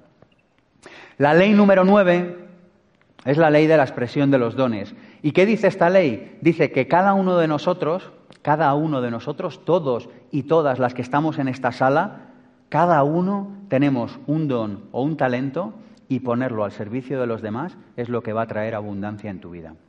¿Cuál es el problema? Que si yo ahora os preguntara y os dijera, escribe ahí diez cosas que tienes que mejorar en tu vida, ¿alguno levantaría la mano y qué me preguntaría? ¿Solo? ¿Eh? ¿Lo vemos? Pero si yo te dijera, escríbeme ahí diez cosas en las que eres un crack. Yo este ejercicio a veces lo hemos hecho en nuestros seminarios y, la gente se vuelve loca. Es como, ¿diez? ¿Tantas? Y, a mí lo que se me ocurre es, ¿solo diez en las que seas un crack? Pero fíjate que esencialmente yo quiero que recurras a una, que recurras a algo que a ti se te da bien de manera natural. Que se te dé bien de manera natural no significa que seas un absoluto experto en ello hoy, significa que tienes una predisposición natural. Evidentemente, si a un niño le dejas un piano y parece que lo toca bien, tendrá que dedicar en promedio unas 10.000 horas de ensayo para poder ser un, un pianista virtuoso. Pero de esencia tiene como ese talento, como ese don. La pregunta es, ¿cuál es ese don o ese talento que tú tienes que puesto al servicio de los demás te traerá de manera inevitable abundancia en tu vida? Para mí esta es una de las leyes más importantes. ¿Por qué? Porque yo creo que este planeta es un proyecto colectivo. Y dentro de este proyecto colectivo cada uno tiene una pequeña misión y una tarea. Igual que en tu cuerpo la célula del hígado no es más importante que la célula de la uña o la célula del ojo, cada una tiene su tarea y su misión y cada una sabe lo que tiene que hacer y lo hace. Y gracias a ello tu cuerpo funciona como un reloj, salvo que tú le incordies y empiece a funcionar no como un reloj, sino mal. Pero cada una de las células sabe lo que tiene que hacer y lo hace. Pues si consideramos a este universo como un cuerpo, que de hecho lo es, cada uno de nosotros seríamos una de esas pequeñas células. ¿Y cuál es el problema? Que no sabemos lo que tenemos que hacer. ¿Por qué? Porque no vivimos de acuerdo a nuestra esencia. Y no hay tareas o misiones mejores que otras. Cada una de ellas es importante. La célula del hígado es tan importante como la célula del ojo. ¿Esto lo entendemos, sí o no? El problema es que la célula del hígado no se plantea y sale un día y dice, ¿qué seré? ¿Hígado o páncreas? Dice, no sé, tengo como una duda. Los únicos que tenemos esa duda somos los seres humanos. ¿Os habéis dado cuenta? Un gato en el monte trepa, caza ratones, se tumba al sol cuando hace sol y ya está, pero no se siente y dice, ¿qué seré, gato o rinoceronte? No se hace ese tipo de preguntas. Cada uno de nosotros, si estuviéramos siendo lo que verdaderamente somos, contribuiríamos a este planeta cada uno de la forma en la que lo tenga que hacer. ¿Y cómo sabemos cuál es la forma en la que lo tienes que hacer? Es súper sencilla. ¿La digo? ¿A alguien le interesa este tema? Hay dos o tres personillas por aquí que les interesa el resto. Porque te sientes bien. Es que es tan fácil, es tan fácil que a veces da hasta vergüenza decirlo. ¿Cómo sabes que estás viviendo en, en relación a tu don y a tu talento? Porque cuando lo haces te sientes bien. Ya está. ¿Y por qué? Porque los resultados, además, son positivos. Quizá no lo sean hoy, pero en el medio y en el largo plazo estás benditamente condenado al éxito. Porque no puede ser de otra manera. Y para mí, tal y como yo entiendo la vida, y, me atrevo a afirmar que es así, cuando nos va mal en algo en la vida, es la manera sutil que tiene la vida de decirnos, tío, por ahí no. Porque la vida no te habla, la vida no te manda un WhatsApp. ¿Lo veis? No sé si alguien le ha mandado Dios un WhatsApp, pero a mí nunca me lo ha mandado.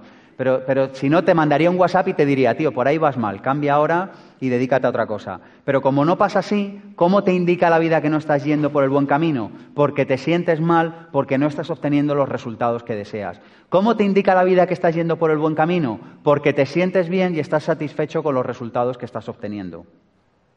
¿Lo vemos? ¿Y cómo hacemos esto? Simplemente siendo lo que somos. Y seguro que ahora hay alguien cuya vocecita, ¿os suena la vocecita? La vocecita es esta voz que siempre nos acompaña, que siempre te explica todo lo que puede salir mal. ¿Nos suena?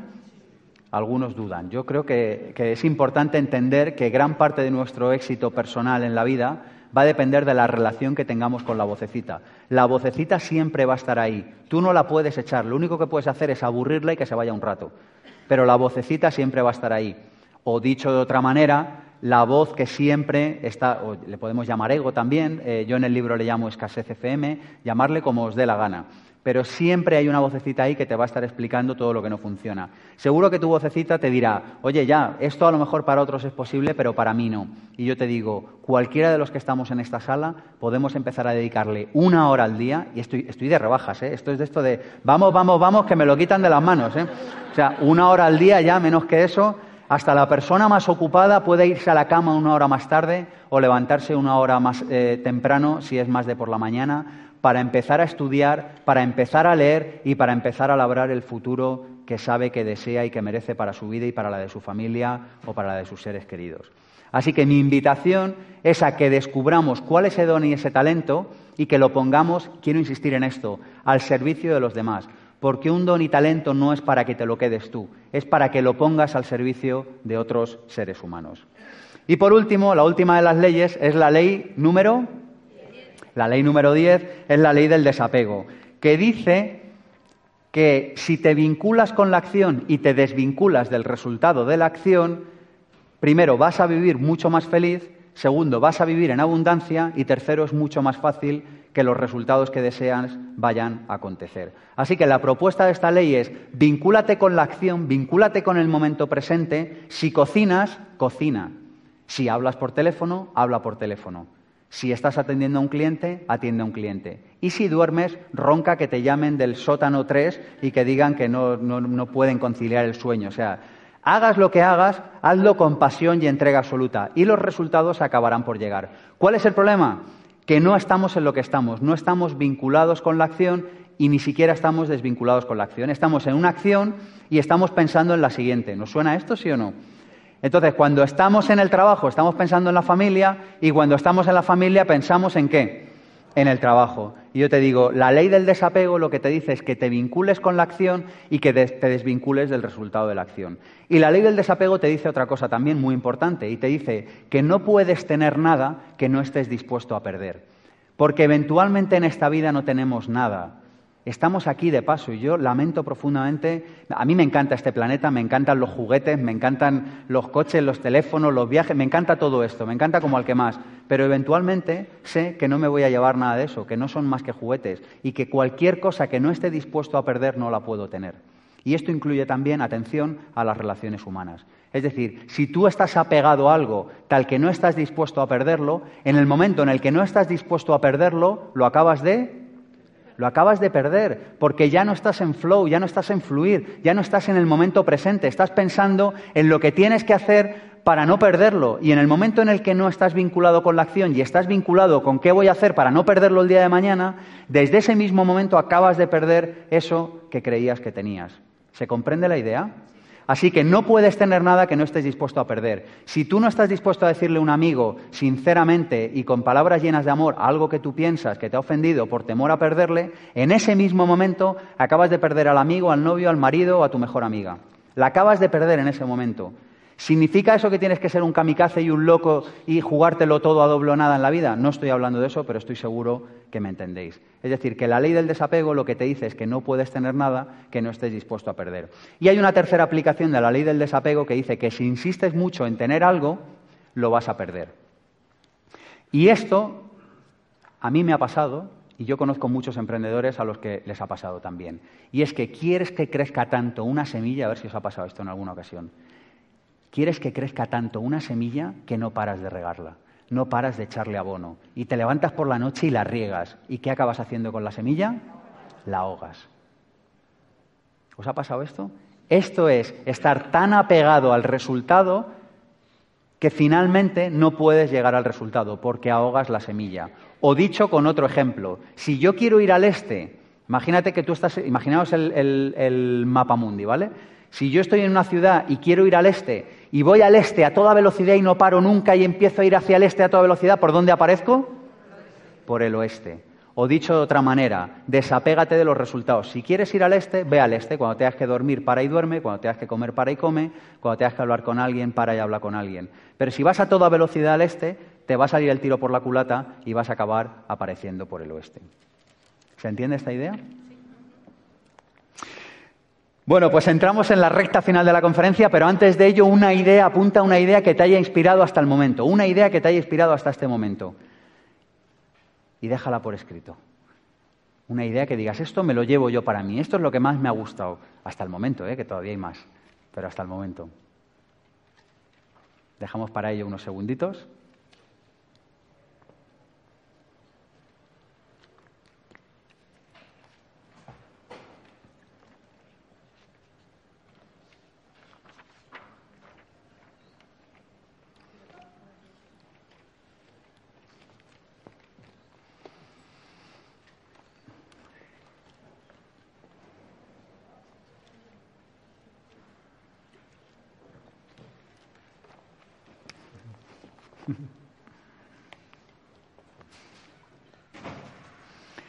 Bueno, ¿tenemos energía para tirar unos minutitos más?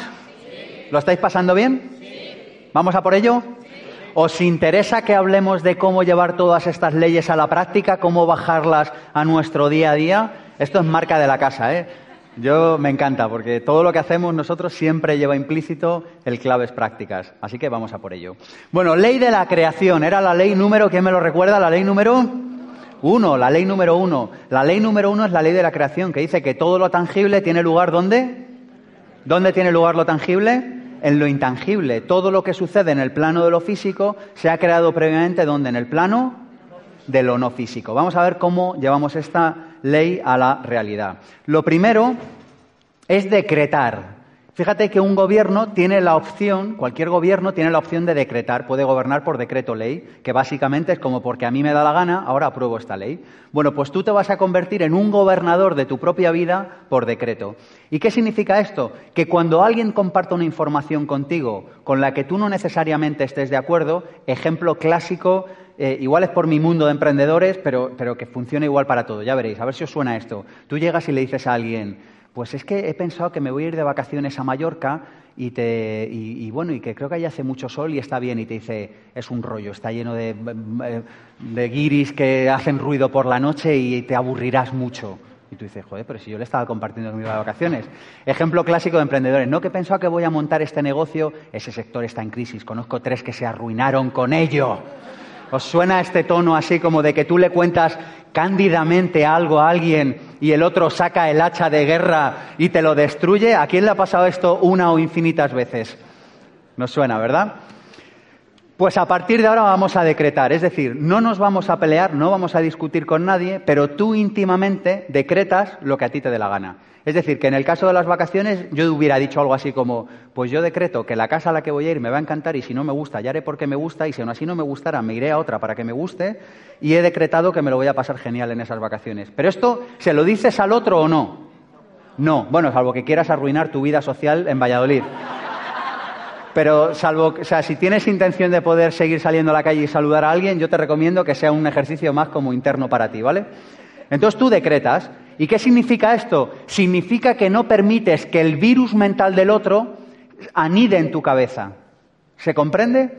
Porque si el otro te dice que te lo vas a pasar mal en ese sitio de vacaciones, has permitido que se adueñe de tus pensamientos. Y como sabemos que todo lo material tiene origen en lo inmaterial, si se adueña de tus pensamientos, se está adueñando en el fondo de qué? De tus resultados. ¿Se entiende esta idea? Así que a partir de ahora, cuando alguien te diga, pues tu proyecto va a ir mal porque ese sector está en crisis y no va a funcionar, tú le dices, está bien, posiblemente lleves razón, Pero yo internamente decreto y digo, pues yo decreto que me va a ir bien y si no me va bien, ya haré porque me vaya bien y estoy dispuesto a aprender todo lo necesario para que me vaya bien y así hasta que suceda en uno de estos dos escenarios, o que aprenda o que me muera. Pero yo le digo, sí, sí, posiblemente lleves razón. ¿Se comprende la idea? Esto te va a incidir directamente en los resultados que obtienes. Y punto número dos para llevar la ley de la creación a buen término en nuestro día a día.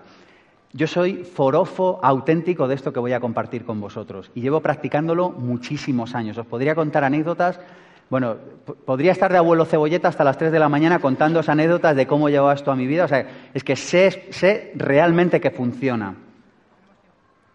Os lo cuento o no. bueno, yo le llamo sitiar tu cerebro.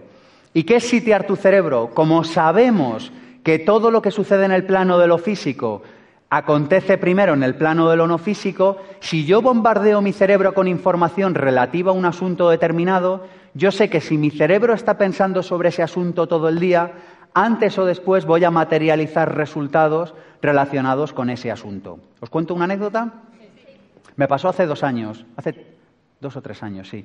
Tenía que hacer un examen, llevaba sin hacer un examen como quizá 12 o 14 años, no sé, muchísimos años. Tenía que hacer un examen. Así que me apunté a una academia para sacarme una titulación y me dieron un libro, un ladrillaco así, de este. ¿Sabes de esto que te lo dan como con vergüenza? Como que dicen, a ver cómo le explico que se tiene que estudiar esto. Así que me dan así el libro, yo lo cojo y digo, ¿con esto se aprueba? Dice, sí. Digo, ¿usted me promete que con esto se aprueba? Dice, sí. Digo, pues es que a mí me sabe a poco. Digo, deme algo más. Dice, no, no, si usted se estudia eso, con eso aprueba. Digo, bueno, está bien. Así que me cogí la bici, me fui a una librería en Madrid y me llevé todos los libros que había de ese asunto y salí con un taco de libros así, de ese mismo asunto. ¿Vemos la diferencia entre esto para aprobar y un tacazo de libros así? Entonces, ¿qué hice? Me pasé tres meses empollándome todos los libros. Por supuesto, el que me habían dado en la academia, me hice con otro de otra academia y además todos los libros que encontré sobre ese mismo asunto en la casa del libro. ¿Qué pasó? Que llegó el día del examen y yo iba, pero ¿sabéis? Como el que va que dicen, no, que le van a poner ahí dos más dos, cuatro, dos más cuatro, seis, una cosa así como, ¿por qué? Porque había sitiado mi cerebro, ¿se entiende la idea? Lo había sobrepreparado para el tipo de examen. Total, que hago el examen y ¿qué pasó? Suspendí. pero ahora os cuento. Esto es real, ¿eh? Cuando vi la nota en internet digo, este no puede ser, pero sí. Bueno, total, que cogí y llamé al ministerio que hacía esto, digo, oiga, que es que me han, ¿sabéis esto cuando eras niño? Uno aprobaba, pero si suspendía, ¿qué pasaba? Le suspendían. Digo, oiga, que es que me han suspendido.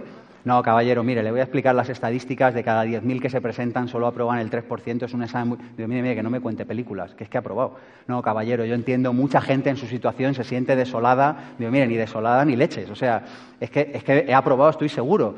No, no, caballero. Digo, mire, vamos a hacer una cosa. Saque el examen y revíselo. No, eso no podemos hacerlo porque hay muchísima gente y tal. Digo, mire, no me voy a mover de aquí, salvo que llame a la Guardia Civil o revise el examen. O sea que, que mejor que nos llevemos bien y lo haga.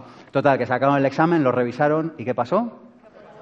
Que se habían confundido en la plantilla de revisión del examen. El sitiar tu cerebro te permite saber que los resultados que obtienes en tu vida, ¿cómo son? Inevitables es que si me mandan un libro así, pero yo me empollo esto, es que sé que suceda lo que sucede en el examen, lo voy a probar. ¿No lo vemos? Esto lo hice también con la casa en la que vivo hoy en día. Hace muchos años yo determiné que quería vivir en una zona, en un barrio concreto, en un lugar. Y entonces, claro, yo no tenía la capacidad de vivir en ese sitio ni por error. ¿Y qué hice? Me abrí una alerta en Idealista, en el que, ¿sabéis Idealista? lo de los... Y me mandaban todas las noches un correo electrónico con las casas de la zona. ¿Y qué pasó? Yo los primeros días no entendía nada, veía allí muchos ceros, los contaba, los contaba tal, no veía nada, pero yo me miraba todas las casas y las miraba y las miraba y estuve haciendo esto durante años, todas las noches antes de irme a la cama. ¿Y qué pasó? Que ya se iba acercando el momento, yo lo veía y entonces dije, ya no me vale con verlo. Ahora quiero olerlo, quiero sentirlo, quiero notarlo. Y entonces empecé a llamar a inmobiliarias de la zona para que me dieran un paseo. Es verdad que no lo compraba, ni lo alquilaba, ni hacía nada, pero me llevaban allí.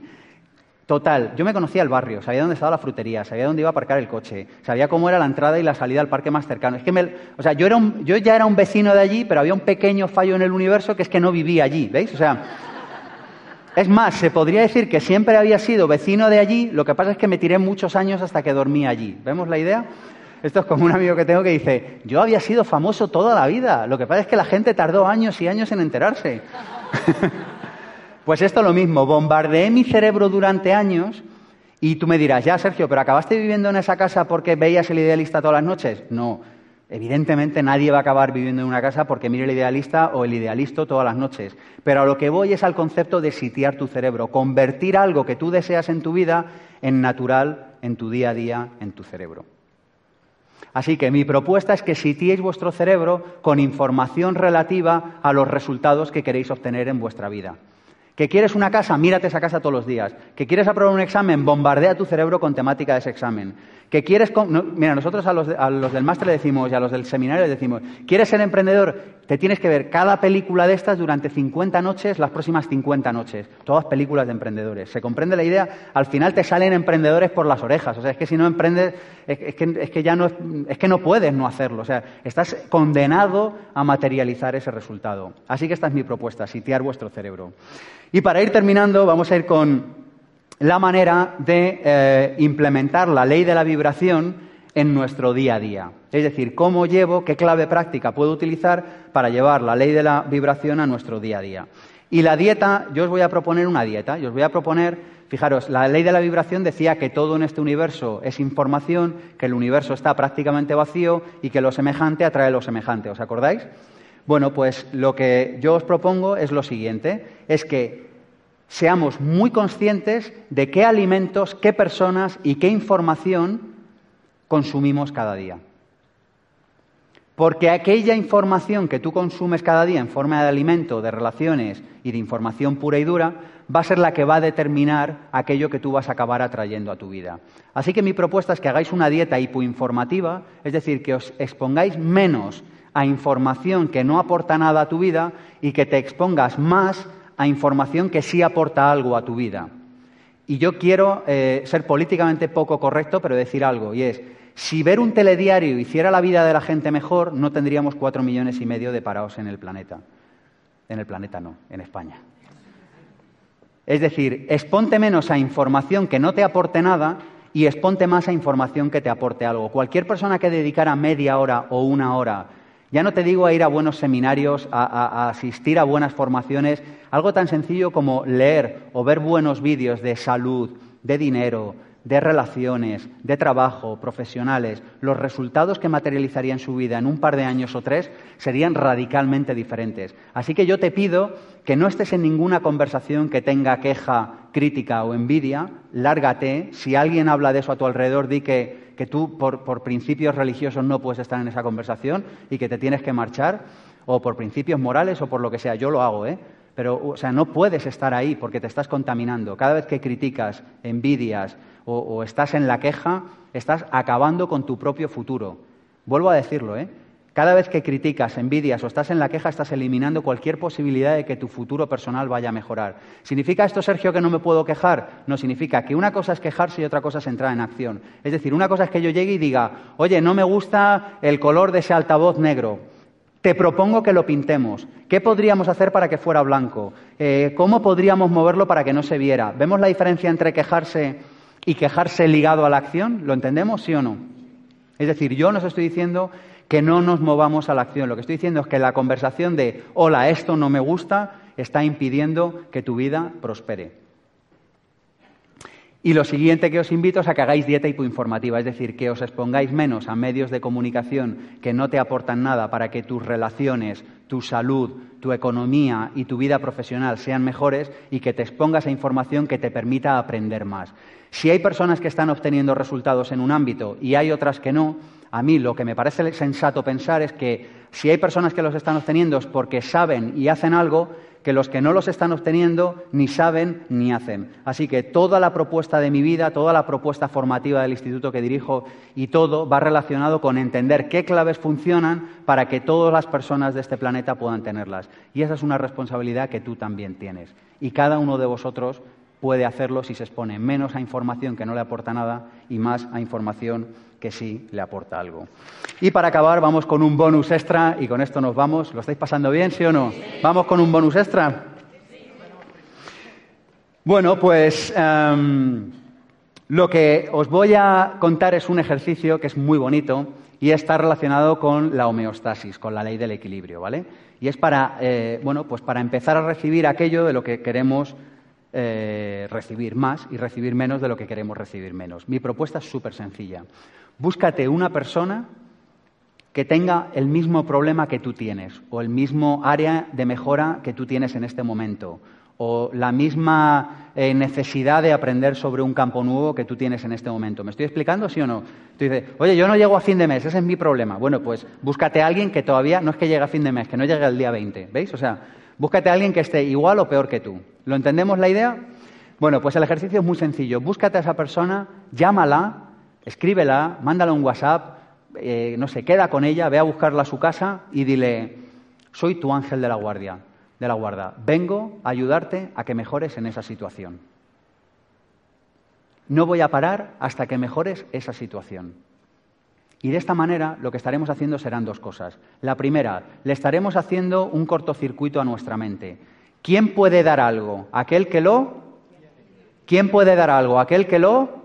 Que lo tiene. Tú no puedes dar algo que no tienes. Luego, si tú te pones a trabajar con una persona para ayudarla en un campo en el que tú necesitas mejora, parece sensato que tú te vas a obligar a ti mismo a mejorar en ese campo. Y como mínimo, solo de exprimirte el cerebro y el corazón para pensar cómo ayudar a esa persona, tú vas a encontrar claves y vas a encontrar ideas y vas a encontrar inspiración para mejorar tu propia vida. ¿Se entiende el concepto, sí o no?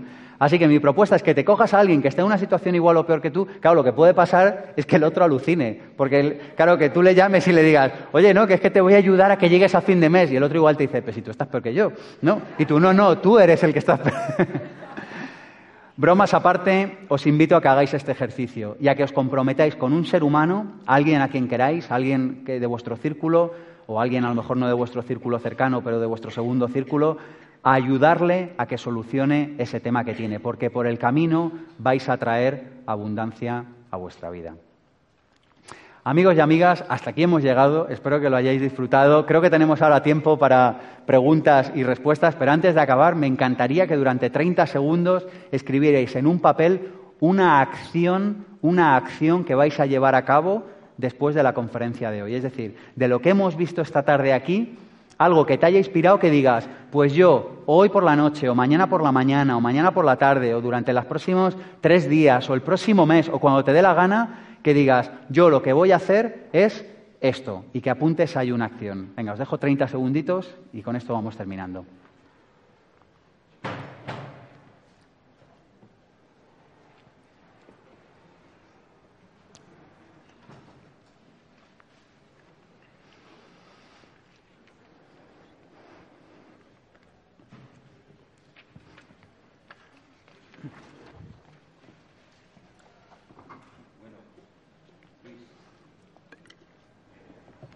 Ahora, bueno, un fuerte aplauso, por favor. Gracias. Gracias. Gracias. Pero era tiempo de escribir. Gracias.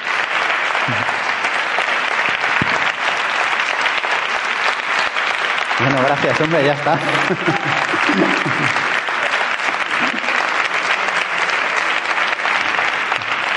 Cuidado que como sigáis aplaudiendo no me voy, o sea.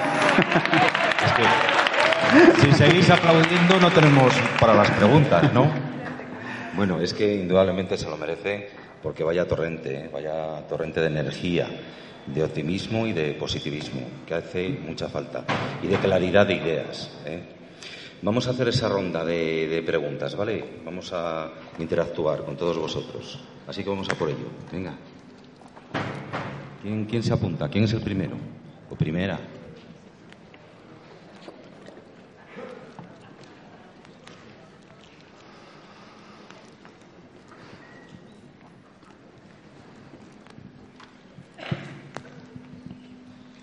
Hola, Sergio. Buenas tardes. Estuve en tu conferencia de hace unos años en Valladolid. Me firmaste el primer libro, eh, Vivir sin Jefe, y te sigo en el blog y tus, tus seminarios que son muy interesantes. Eh, una pregunta. Eh, al final lo de la casa, ¿la has conseguido? ¿Vives allí? Sí, sí. Porque al final no, no lo has dicho. Lo que, habéis visto que siempre lo que más nos gusta son los cotilleos, ¿eh? O sea, al final uno habla aquí de principios universales, de filosofía perenne y al final es como, oye, pero ¿vives en la casa o no? O sea, sí, al final sí. Vale, eh, sobre todo esta de, las leyes, que es muy interesante y he leído libros sobre este, este campo. Eh, sobre todo yo imagino que hay que ser bastante humilde, ¿no? Empezar de la humildad, ¿no? Para llegar a estos objetivos. Esa es mi, mi pregunta. Yo creo que la humildad, mira, la, antítesis de la humildad es la soberbia. Yo creo que lo más importante, una de las cosas más importantes en esta vida es la humildad. ¿Y qué es la humildad? Es asumir que tú no sabes. Y yo no sé vosotros, pero yo tengo la permanente sensación de que no sé de casi nada. No sé si os pasa lo mismo o no. Pero creo que uno de los principales problemas que tenemos los seres humanos a la hora de conseguir resultados es que pensamos que sabemos cosas que en realidad no sabemos. No sé si me he explicado. Nos hace mucho más daño aquello que sabemos que no es cierto que aquello que desconocemos. ¿Y cuál es el problema? Que como no somos humildes para preguntar, mira, uno de los ejercicios que a mí más me gusta trabajar con, con los alumnos es el ejercicio de invita un café a.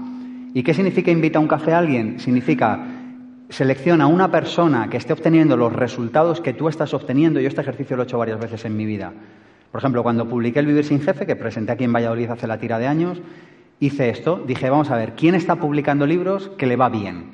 Y entonces cogí, llamé a varias personas, las invité a un café, les hice algunas preguntas por correo electrónico, algunas me contestaron, otras no, pero la cuestión es, ¿para qué voy a, ¿para qué voy a inventar yo la rueda? Si ya hay un tipo que está publicando libros y le va bien, ¿para qué voy a gastar yo 20 años de mi vida investigando cómo se publica un libro y cómo hago para que me vaya bien si a lo mejor en un café me lo quiere contar? Que me lo quiere contar bien, que no me lo quiere contar, pues también está bien y está en su derecho y todo me parece bien y le voy a seguir admirando igual. A lo que voy es a que la humildad nos permite ponernos en una posición en la vida en disposición de aprender. Y fíjate, lo único que está mediando o impidiendo, mejor dicho, en tu vida que alcances un resultado determinado es aquello que tú no estás dispuesto a aprender. Y observar especialmente aquel error en el que caemos varias veces a lo largo de nuestra vida. ¿Os suena esto? Sí o no, en serio. ¿Os suena? ¿Estáis pensando en esa cosa en la que nos hemos confundido, que nos ha pasado a todos varias veces en nuestra vida? ¿Sí o no? Que dice, joder, conozco varios novios, pero es que son todos iguales, lo único que cambia es el nombre, porque por lo demás se comportan igual. Me cambio de trabajo y el jefe siempre es el mismo, lo que pasa es que uno era calvo, otro con bigote y otro con pelo largo, pero por lo demás es siempre igual. Siempre tengo el mismo problema con el mismo jefe. Cada vez que estás teniendo un problema recurrente en tu vida es porque hay un aprendizaje que no estás queriendo hacer. Y ahí es donde entra en juego la humildad, es decir, hay algo que yo no sé, hay algo, hay algo cuyo aprendizaje me estoy negando y que necesito hacer. Y eso nos permite pasar nuestra vida al siguiente nivel. Así que soy súper fan de la humildad, que la humildad es pregunto, me callo y escucho.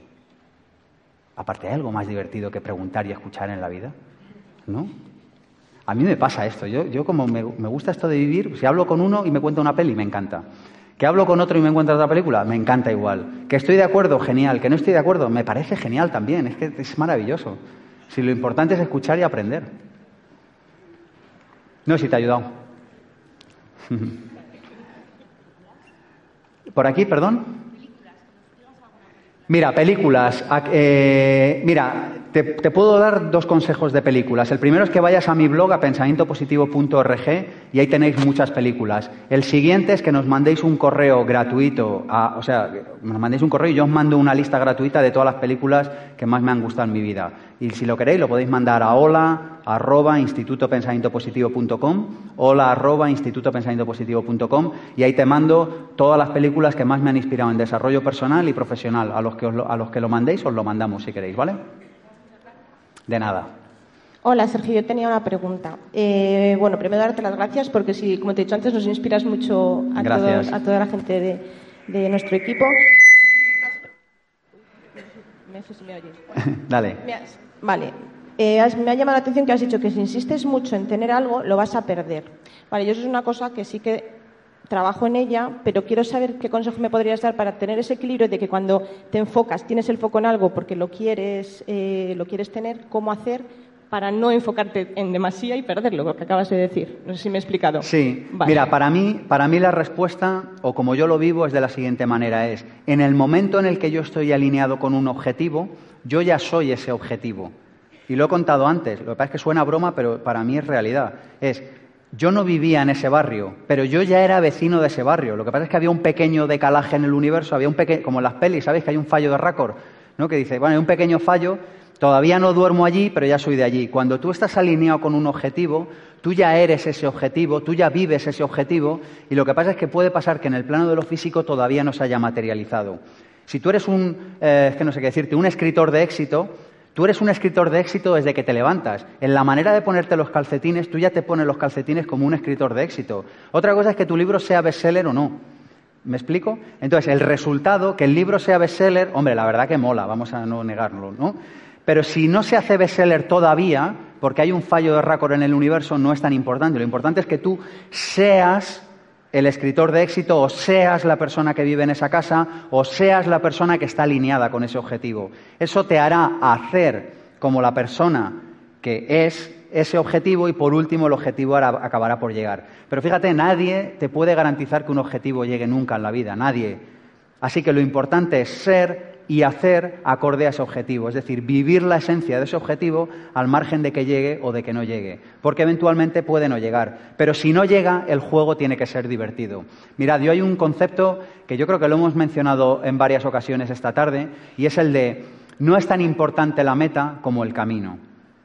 Y yo creo que a veces en la vida nos obsesionamos mucho con los objetivos. Evidentemente que hay que, yo lo hago todos los años en enero, me planteo objetivos para el año, para mí, para la empresa, para todos. Si es que, ¿qué os voy a contar? Y creo en ello. Pero en último término es mucho más importante que tu camino por la vida sea divertido, que tu camino por la vida merezca la pena, que el hecho de que logres los objetivos o no. Porque además pasa otra cosa, y es que cuando llegas a una montaña, tú, tú ya estás aquí, y desde aquí ves lo que ves, y dices, voy a esa montaña, pero ya sabemos lo que pasa. Cuando llegas a esa montaña, como está más alta, ¿qué es lo que ves? Otras montañas. Entonces, cuando llegas a esa montaña dices, pues ahora ya quiero el siguiente objetivo. Si es que te vas a pasar toda la vida ascendiendo, te vas a pasar toda la vida subiendo montañas. Luego, lo mejor es que disfrutes del camino. ¿Que tarda un poco más en llegar? Pues bueno, que tarde un poco más en llegar, pero tú hoy vive abundante, sé feliz Sé coherente con lo que dices, con lo que piensas y con lo que sientes, y esa es la mayor abundancia que cualquiera de nosotros puede tener hoy en día. Y es algo que está al alcance quizá del salto que no damos, pero está ahí. Nada te puede impedir vivir ese objetivo hoy ya como si fueras, como si ya lo tuvieras. Gracias a ti. Eh, hola Sergio, agradecerte por tu maravillosa exposición y hacerte una pregunta. Em, ¿Cómo se facilita ese proceso de fluir? Porque he escuchado mucho que también eh, cuando tenemos problemas, intentamos resolverlos, ponemos resistencia, pues entramos como en un bucle, ¿no? Que se puede romper mediante la aceptación y luego de la aceptación el fluir. Pero eso me queda así un poco... Mira, yo te diré cómo yo creo que eso se puede enfocar. Yo creo que hay dos maneras de estar en la vida. Una es decidir estar feliz y otra es decidir tener razón. Yo ya sabes con cuál me quedo. ¿Se entiende? Es decir, la vida sabe mucho más que nosotros. Yo no sé vosotros, pero yo cuando echo la vista atrás soy capaz de darme cuenta de que la vida me ha puesto siempre más de lo que necesitaba que de lo que quería. ¿Tenéis esa sensación, sí o no? Si uno está dispuesto a hacer el aprendizaje desde la humildad y un aprendizaje real, al final la vida te da más de lo que necesitas que de lo que quieres. Así que si realmente hoy la vida te manda algo que a lo mejor no es lo que quieres, yo creo que lo que nos queda es preguntarnos, ¿estoy necesitando esto? Y para mí la pregunta clave ahí es, ¿qué puedo yo aprender de esto en este momento? Y cuando uno está dispuesto a hacerse esa pregunta, todo lo que acontece tiene que acontecer y tiene un sentido. El problema que es que pensamos que tenemos razón y le damos más importancia a tener razón que a ser felices. Y entonces no nos hacemos la pregunta mágica que, insisto, es, ¿qué podría yo aprender de esto que me está pasando en este momento en la vida? Y esa pregunta, la sola actitud de aprender, el solo estar dispuesto a charlar con la vida y, estar dispuesto a escuchar lo que me cuenta, eso lo cambia todo. Hola. Por allí. Hola, Sergio, ¿qué tal? Eh, bueno, gracias por... Mm, recordarnos que las cosas son más fáciles de lo que pensamos. Mira, un paréntesis. Siempre, siempre, siempre hay un camino más fácil. Yo creo que esto cualquier ser humano que haya pasado por aquí unos años por la vida, yo creo que antes o después ha llegado a esa conclusión. ¿Estáis de acuerdo con esto, sí o no? Siempre hay un camino más fácil. Tú estás en una pelea y dices, tiene que haber un camino más fácil. Estás sufriendo y dices, tiene que haber un camino más fácil. Sea lo que sea, siempre hay un camino más fácil. Perdona que te he interrumpido, pero me parece importante. mi pregunta es, em, cuando la carga que tú tienes, por ejemplo, viene dada por, por externos que te afectan, es decir, tú no quieres esa mochila pesada que tienes todos los días, pero te la han puesto ¿Cómo eres capaz de llevar esa vida de abundancia cuando dices, yo no lo he elegido y me ha caído? Correcto. Desde mi punto de vista, en la vida solo se puede estar desde uno de estos dos sitios. Podemos estar desde la responsabilidad o podemos estar desde el victimismo. Estar desde la víctima es una posición mucho más cómoda, porque si nadie te, o sea, si la mochila no me la he puesto yo y me la ha puesto el otro, ¿quién tiene la culpa de la mochila? El otro. Pero como la tiene el otro, tú te sientes bien, porque dices, yo no he sido pero el precio que vas a pagar por sentirte bien es que no puedes quitarte la mochila, porque si el otro te la ha puesto, ¿quién te la puede quitar? El otro. Luego pierdes la responsabilidad, o lo que es lo mismo, pierdes la capacidad de actuar. Mi punto de vista es que en esta vida todo lo que nos sucede, incluso todo lo que vemos en los demás, es un espejo de lo que llevamos dentro. Yo no tengo la capacidad de hacer que tú sufras, no la tengo, ni nadie tiene la capacidad de hacer que tú sufras. Tengo la posibilidad de ofrecerte coger una mochila y tú tienes la posibilidad de cogerla o de rechazarla. Pero en último término, lo que nos pasa cada día es una elección nuestra o mejor dicho, la forma en la que vivimos, lo que nos pasa cada día, es una elección nuestra. A mí me encantaría que cada uno de nosotros recuperáramos la responsabilidad en nuestra vida, que no es ni más ni menos que el darnos cuenta de que no existe tal cosa como un otro, sino que lo único que existe es tal cosa como yo reaccionando ante lo que hace el otro. ¿Vemos la diferencia? En el momento en el que yo digo mi pareja grita o mi pareja es así o asá, o en el momento en el que yo digo mi familia me ha propuesto esto o son así o son asá, en ese momento estoy firmando mi sentencia de muerte. Estoy firmándola, o sea, el precio que vas a pagar por hacer que sea tu pareja el que grite o que sea tu familia el que te ha puesto esto es que tú no puedes hacer nada. Y como no puedes hacer nada, te acabas de firmar el... Mire, firme aquí, ¿se quiere convertir en víctima? Sí, por favor, yo firmo. ¿Dónde hay que firmar? Y entonces firmas, te sientes bien, pero no puedes hacer nada.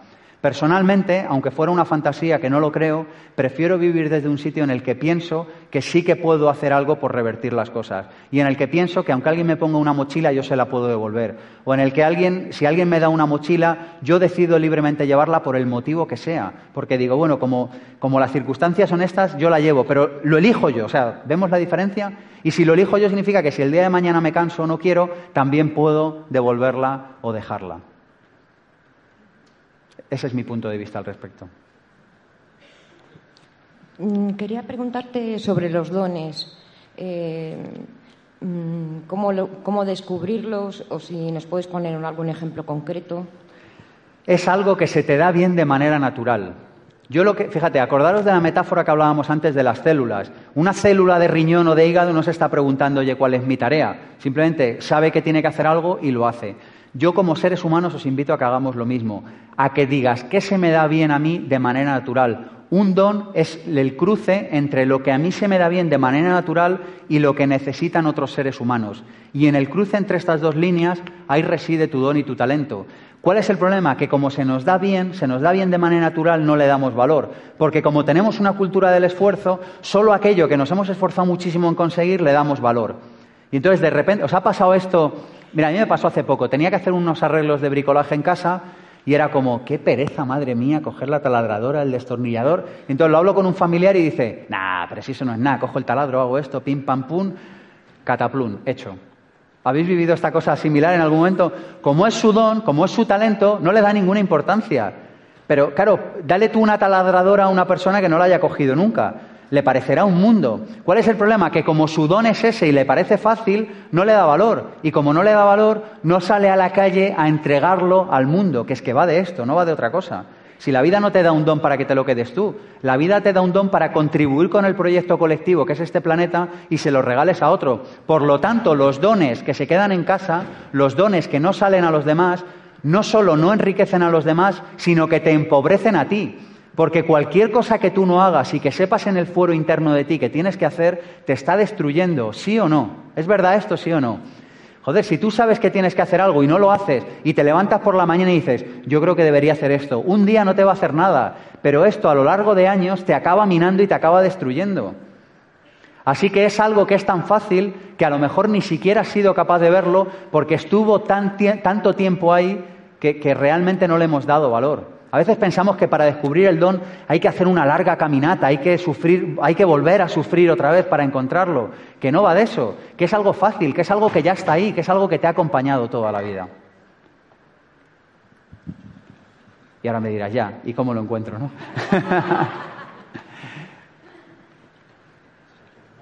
Por aquí, dime. Yo quería preguntarte, eh, partiendo de la base de que muchas veces es más fácil como que cambiarnos a nosotros mismos que ver el problema en el otro y querer hacerle cambiar al otro, pero la pregunta en cuestión es, ¿cómo puedo hacer yo para poder ayudar a una persona que quiere conseguir algo y que ve que otras personas ya lo han conseguido, pero que ella se ha metido en la cabeza que no hay otra manera de conseguirlo nada más que con mucha lucha y mucho esfuerzo? Yo creo que lo, mira, yo creo que afortunadamente no tenemos manera de ayudar a los demás.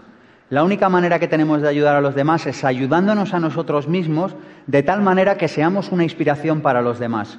Pero yo solo de pensar que tengo que cambiarle a alguien, se me cae el mundo a los pies, o sea, me parece un rollo. Lo único que se me ocurre es, aquellas personas que voluntariamente decidan querer cambiar en un sentido o en otro, ojalá yo les pueda servir de inspiración con lo que yo hago cada día. Así que en respuesta a lo que dices es, lo primero, lo que a mí me viene a la cabeza, lo primero es, no queremos cambiar a nadie, es mucho más fácil. Fijaros que estamos empeñados todo el rato en cambiar a los demás. ¿Os habéis dado cuenta de esto? Estamos todo el rato empeñados en que los demás cambien. Y yo digo, pero ¿y por qué no nos cambiamos a nosotros mismos? Si es lo más fácil. Por lo menos es lo único que podemos hacer. Así que yo creo que la mejor manera de que cambien los demás, a nosotros esto nos lo preguntan mucho, nos dicen, ¿y cómo hago para que mi hijo estudie? Y yo le digo, ¿cuántos libros has leído en el último mes? No, pero te hablaba de mi hijo. Digo, ya, pero es que yo a su hijo no le conozco, me interesa su vida. ¿Cuántos libros ha leído en el último mes? Bueno, ¿me entiendes? Al final, ¿quieres que tu hijo estudie? Pues estudia tú. ¿Quieres que el otro haga algo? Hazlo tú. Con suerte te seguirá o con suerte no te seguirá, nunca lo sabremos. Pero yo creo que la idea es que dejemos de cambiar a los demás. ¿Es tan cómodo cambiar a los demás? ¿Es tan difícil cambiarse a uno mismo?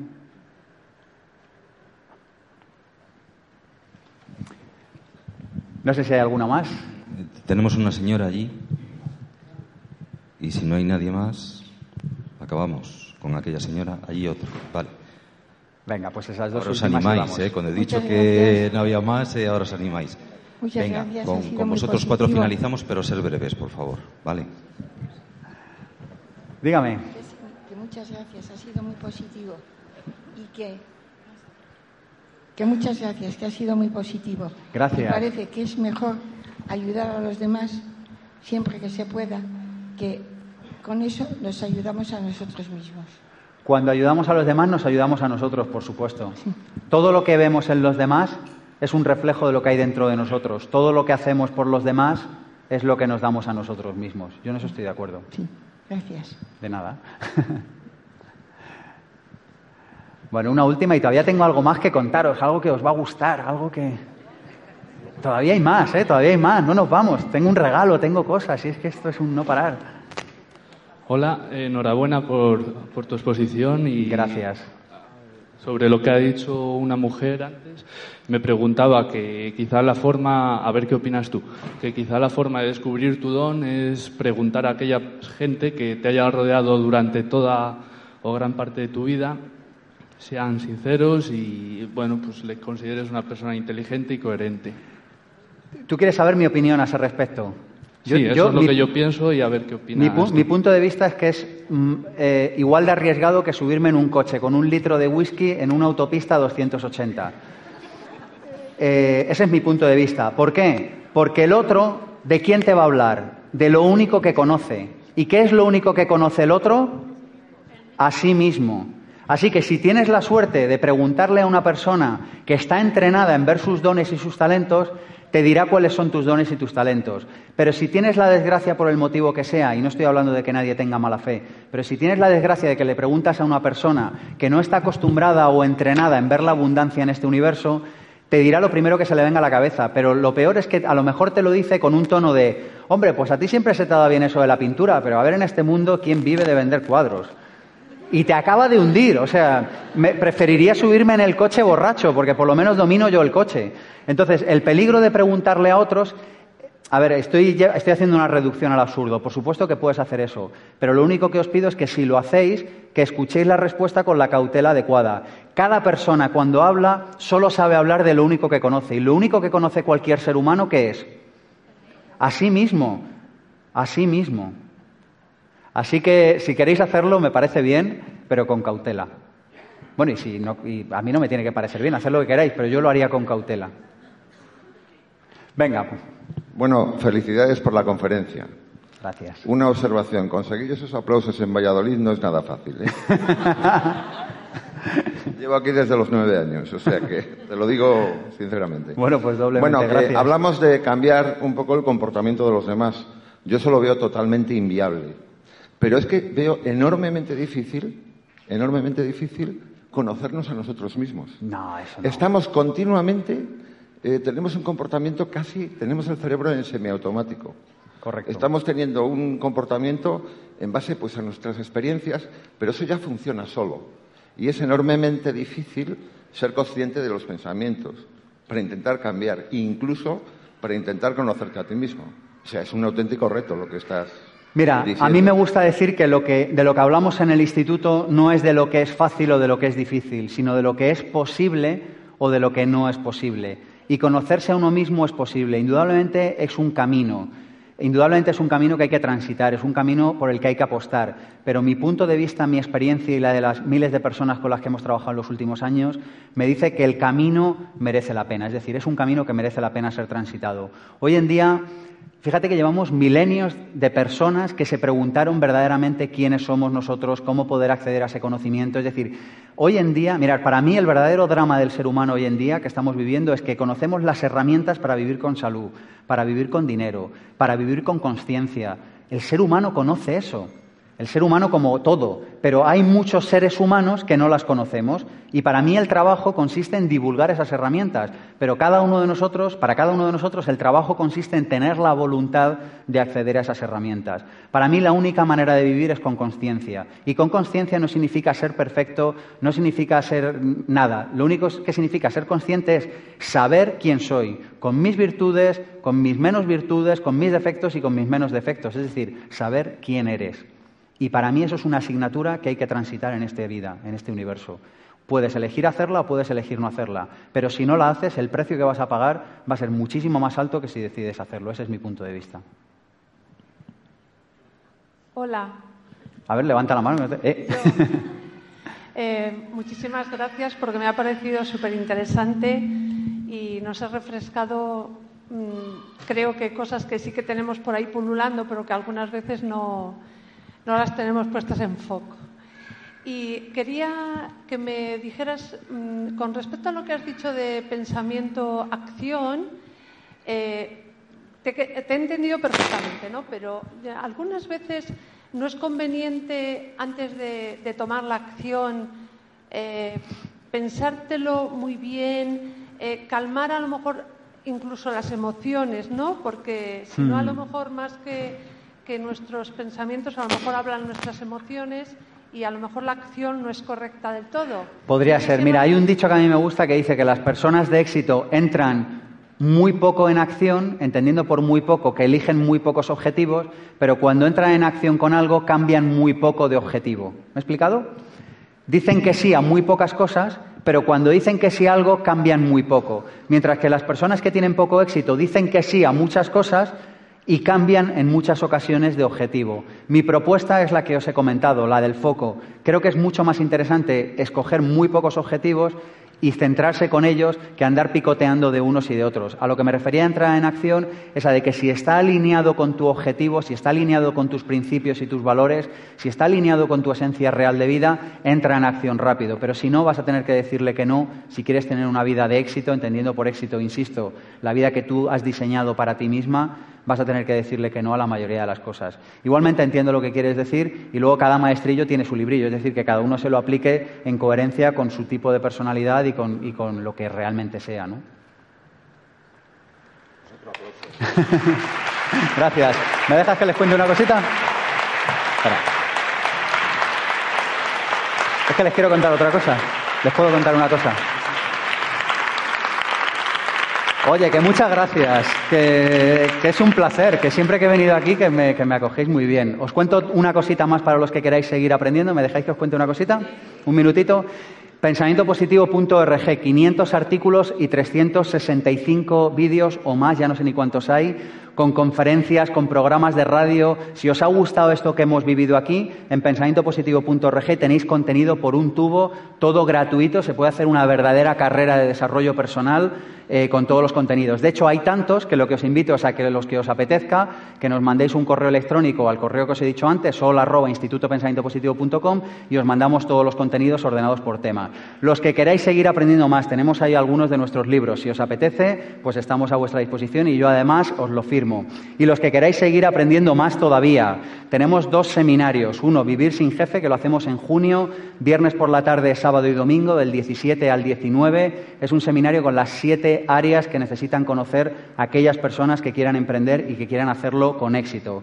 El precio del seminario son 597, pero como sé que tenéis que pagaros el AVE y un par de noches de hotel, aquellas personas que os inscribáis hoy con nosotros, dejáis una señal, lo pagáis entero, lo que queráis, o simplemente lo dejáis señalizado, os lo dejamos en 307 euros con un acompañante gratis y con garantía total y absoluta de devolución, que es marca de la casa. Un fin de semana en el que lo vamos a pasar brutalmente bien y en el que os vais a llevar claves prácticas de cada una de las siete áreas que necesitan conocer los emprendedores de éxito. Y aquellas personas que les haya gustado lo de hoy, vivir con abundancia, tenemos un seminario del 13 al 15 de mayo, viernes tarde, sábado y domingo. 597 euros para aprender las 10 leyes de la abundancia que hemos bueno, pues pasado por ellas antes rápidamente y además un sistema aprobado para gestionar tu economía y para empezar a caminar hacia tu independencia financiera. Mi punto de vista es que uno de los graves problemas que tenemos los seres humanos es que no sabemos gestionar nuestro dinero ni sabemos cómo empezar a caminar hacia la independencia financiera. En este seminario os voy a compartir las claves que he aprendido desde el año 2007, desde octubre del 2007, momento de mi vida en el que empecé a caminar hacia este sitio.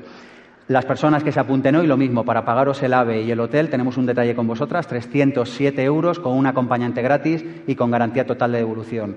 Dos seminarios, lo vamos a pasar en grande y si tenéis interés en aprender y conocer claves prácticas para vuestro desarrollo personal y profesional, allí os esperamos. Cualquier duda, cualquier pregunta, estamos mi compañera Mónica y yo a vuestra absoluta y total disposición. Y en el correo, si alguien se ha quedado con ganas de preguntar algo, que nos lo mande y nosotros también le respondemos. Bueno, mañana no que estoy de viaje, pero el lunes, si hay alguna pregunta que se haya quedado por ahí, os la respondo también, ¿vale? Y ya. Gracias. Gracias. Bueno, pues aquí finalizamos esta séptima conferencia. ¿Se me escucha? Aquí finalizamos esta séptima conferencia de las cuartas jornadas despierta. Sergio va a estar aquí, no fuera, va a estar aquí firmando los libros ahora. Mónica va a estar ahí, ¿eh? Mónica Soblechero. Esos libros que han cambiado la vida de cientos de personas, traducidos a varios idiomas, y hoy tienes la oportunidad de llevarle firmado por el propio Sergio, ¿no? Vivir sin jefe, vivir con abundancia. Vivir sin miedos. Vivir sin miedos, ¿eh? a vuestra disposición ahí. Bueno, ya sabéis que si os ha gustado, si habéis disfrutado, para seguir manteniendo estas jornadas despierta que se realizan de una forma altruista, va a estar Carlos Hernández fuera y repartiendo los carteles además de las siguientes, de mayo y de junio, ayudarme a seguir expandiendo esta semilla de conciencia y pegarles por vuestras ciudades, ¿de acuerdo?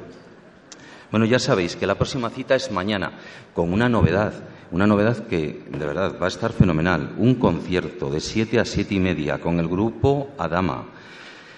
Es una gente que te hace vibrar, la energía del corazón echa música y con sus voces te transportan a un viaje mágico interior, gratuito para todos vosotros. Y a continuación, Francis La Madrid, activadora del poder personal, otro torbellino de energía que traemos y que nos va a cambiar nuestra perspectiva de vida y de ideales. ¿eh? Va a estar muy bien. Así que, como siempre digo, ahora solo queda que lo que habéis escuchado aquí lo pongáis en práctica y seáis portadores, porque en esto consiste el despertar de conciencia, en aplicarlo a la vida cotidiana y en llevarlo a la práctica. ¿eh? Así que muchas gracias a todos y hasta mañana. Gracias. Gracias de nuevo. Gracias. Los hombres han perdido la eterna verdad solo algunos la buscan, por tierra, por aire o por mar. Y aun con el alma perturbada, y aun con su cuerpo mortal, les he visto buscar desde el alba hasta el ocaso. Y aún en las noches sin luna, y aún en la soledad del día, buscan sin saberse buscadores, navegan sin saberse marineros, fracasan. A veces fracasan sin saberse perdedores. Pero yo les he visto desde mi humilde morada retornar su periplo. Y no creo que nunca cesen. Y lo creo desde mi humilde verdad, la eterna verdad.